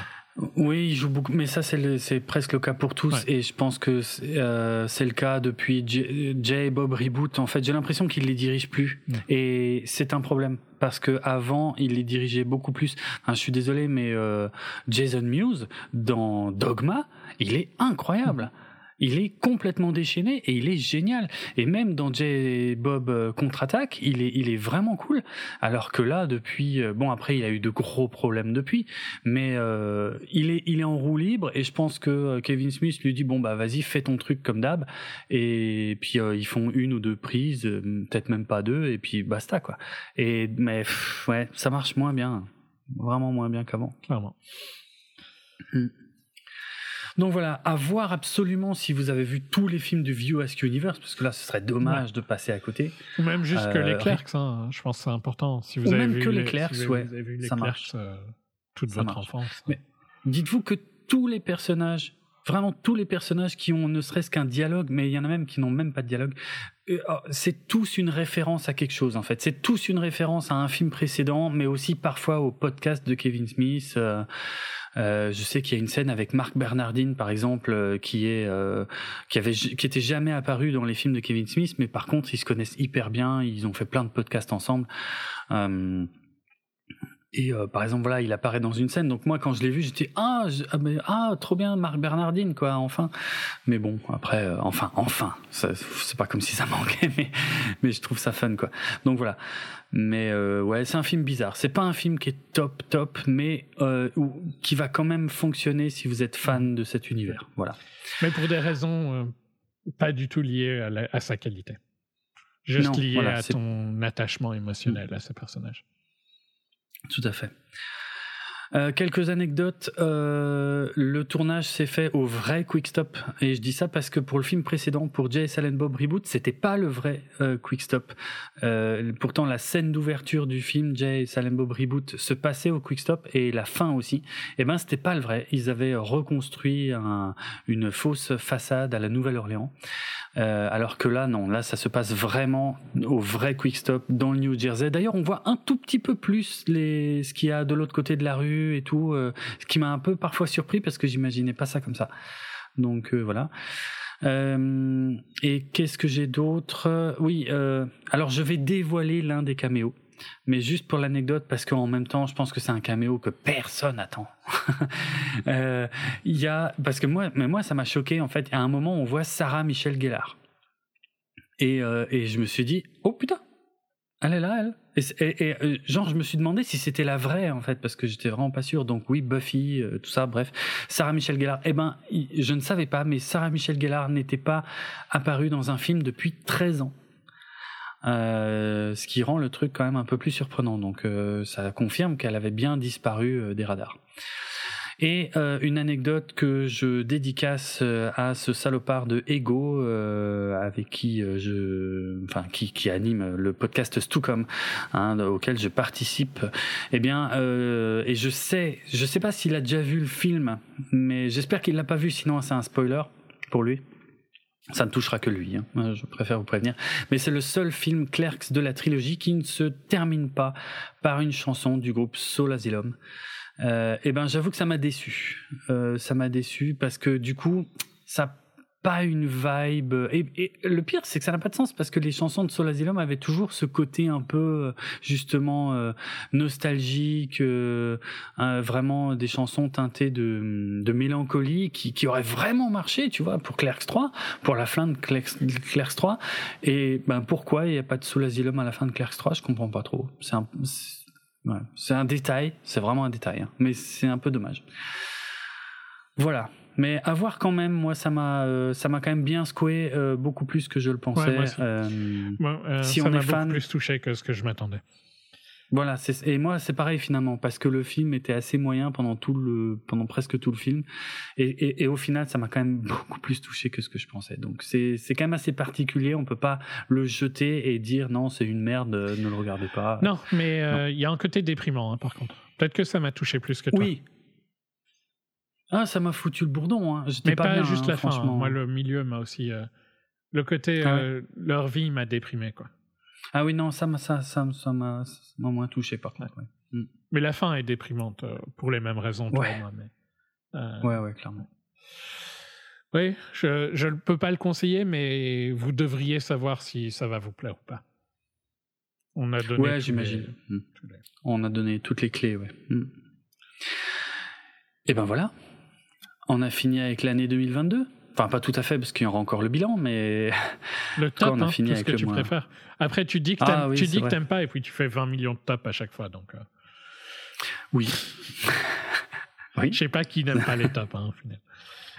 J'aime pas les tops. Disons que si on les faisait pas, ça me manquerait pas. Mais bon, vu qu'on en fait. Dis le mec qui fait 20 millions de tops à chaque fois.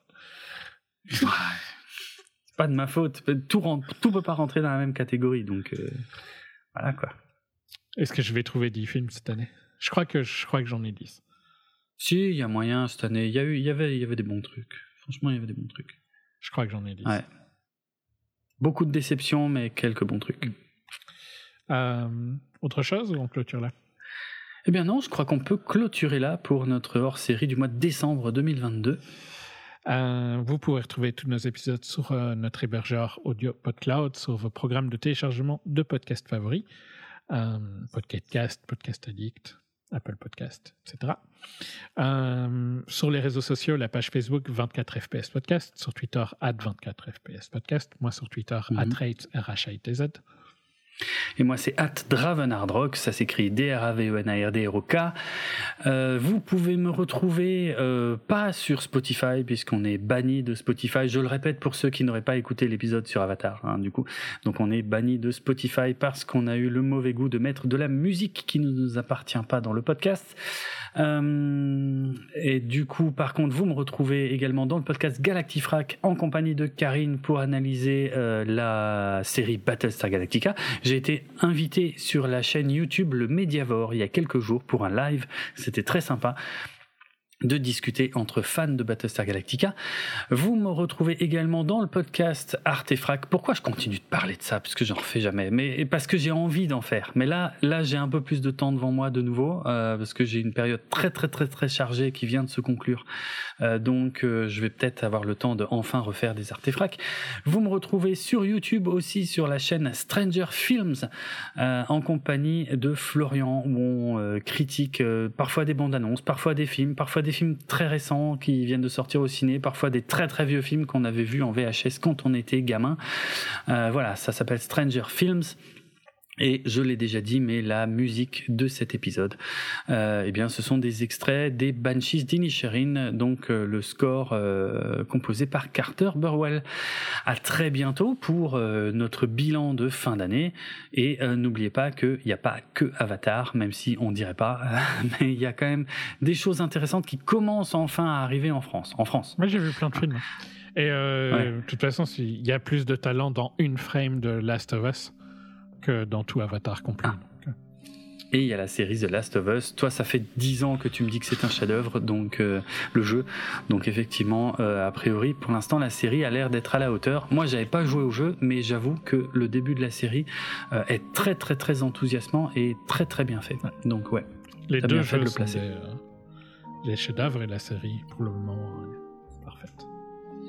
Ok, nickel. Eh ben merci pour ça. À très bientôt. Profitez de votre début d'année et puis euh, voilà, on se retrouve euh, dès qu'on pourra pour le bilan. À plus.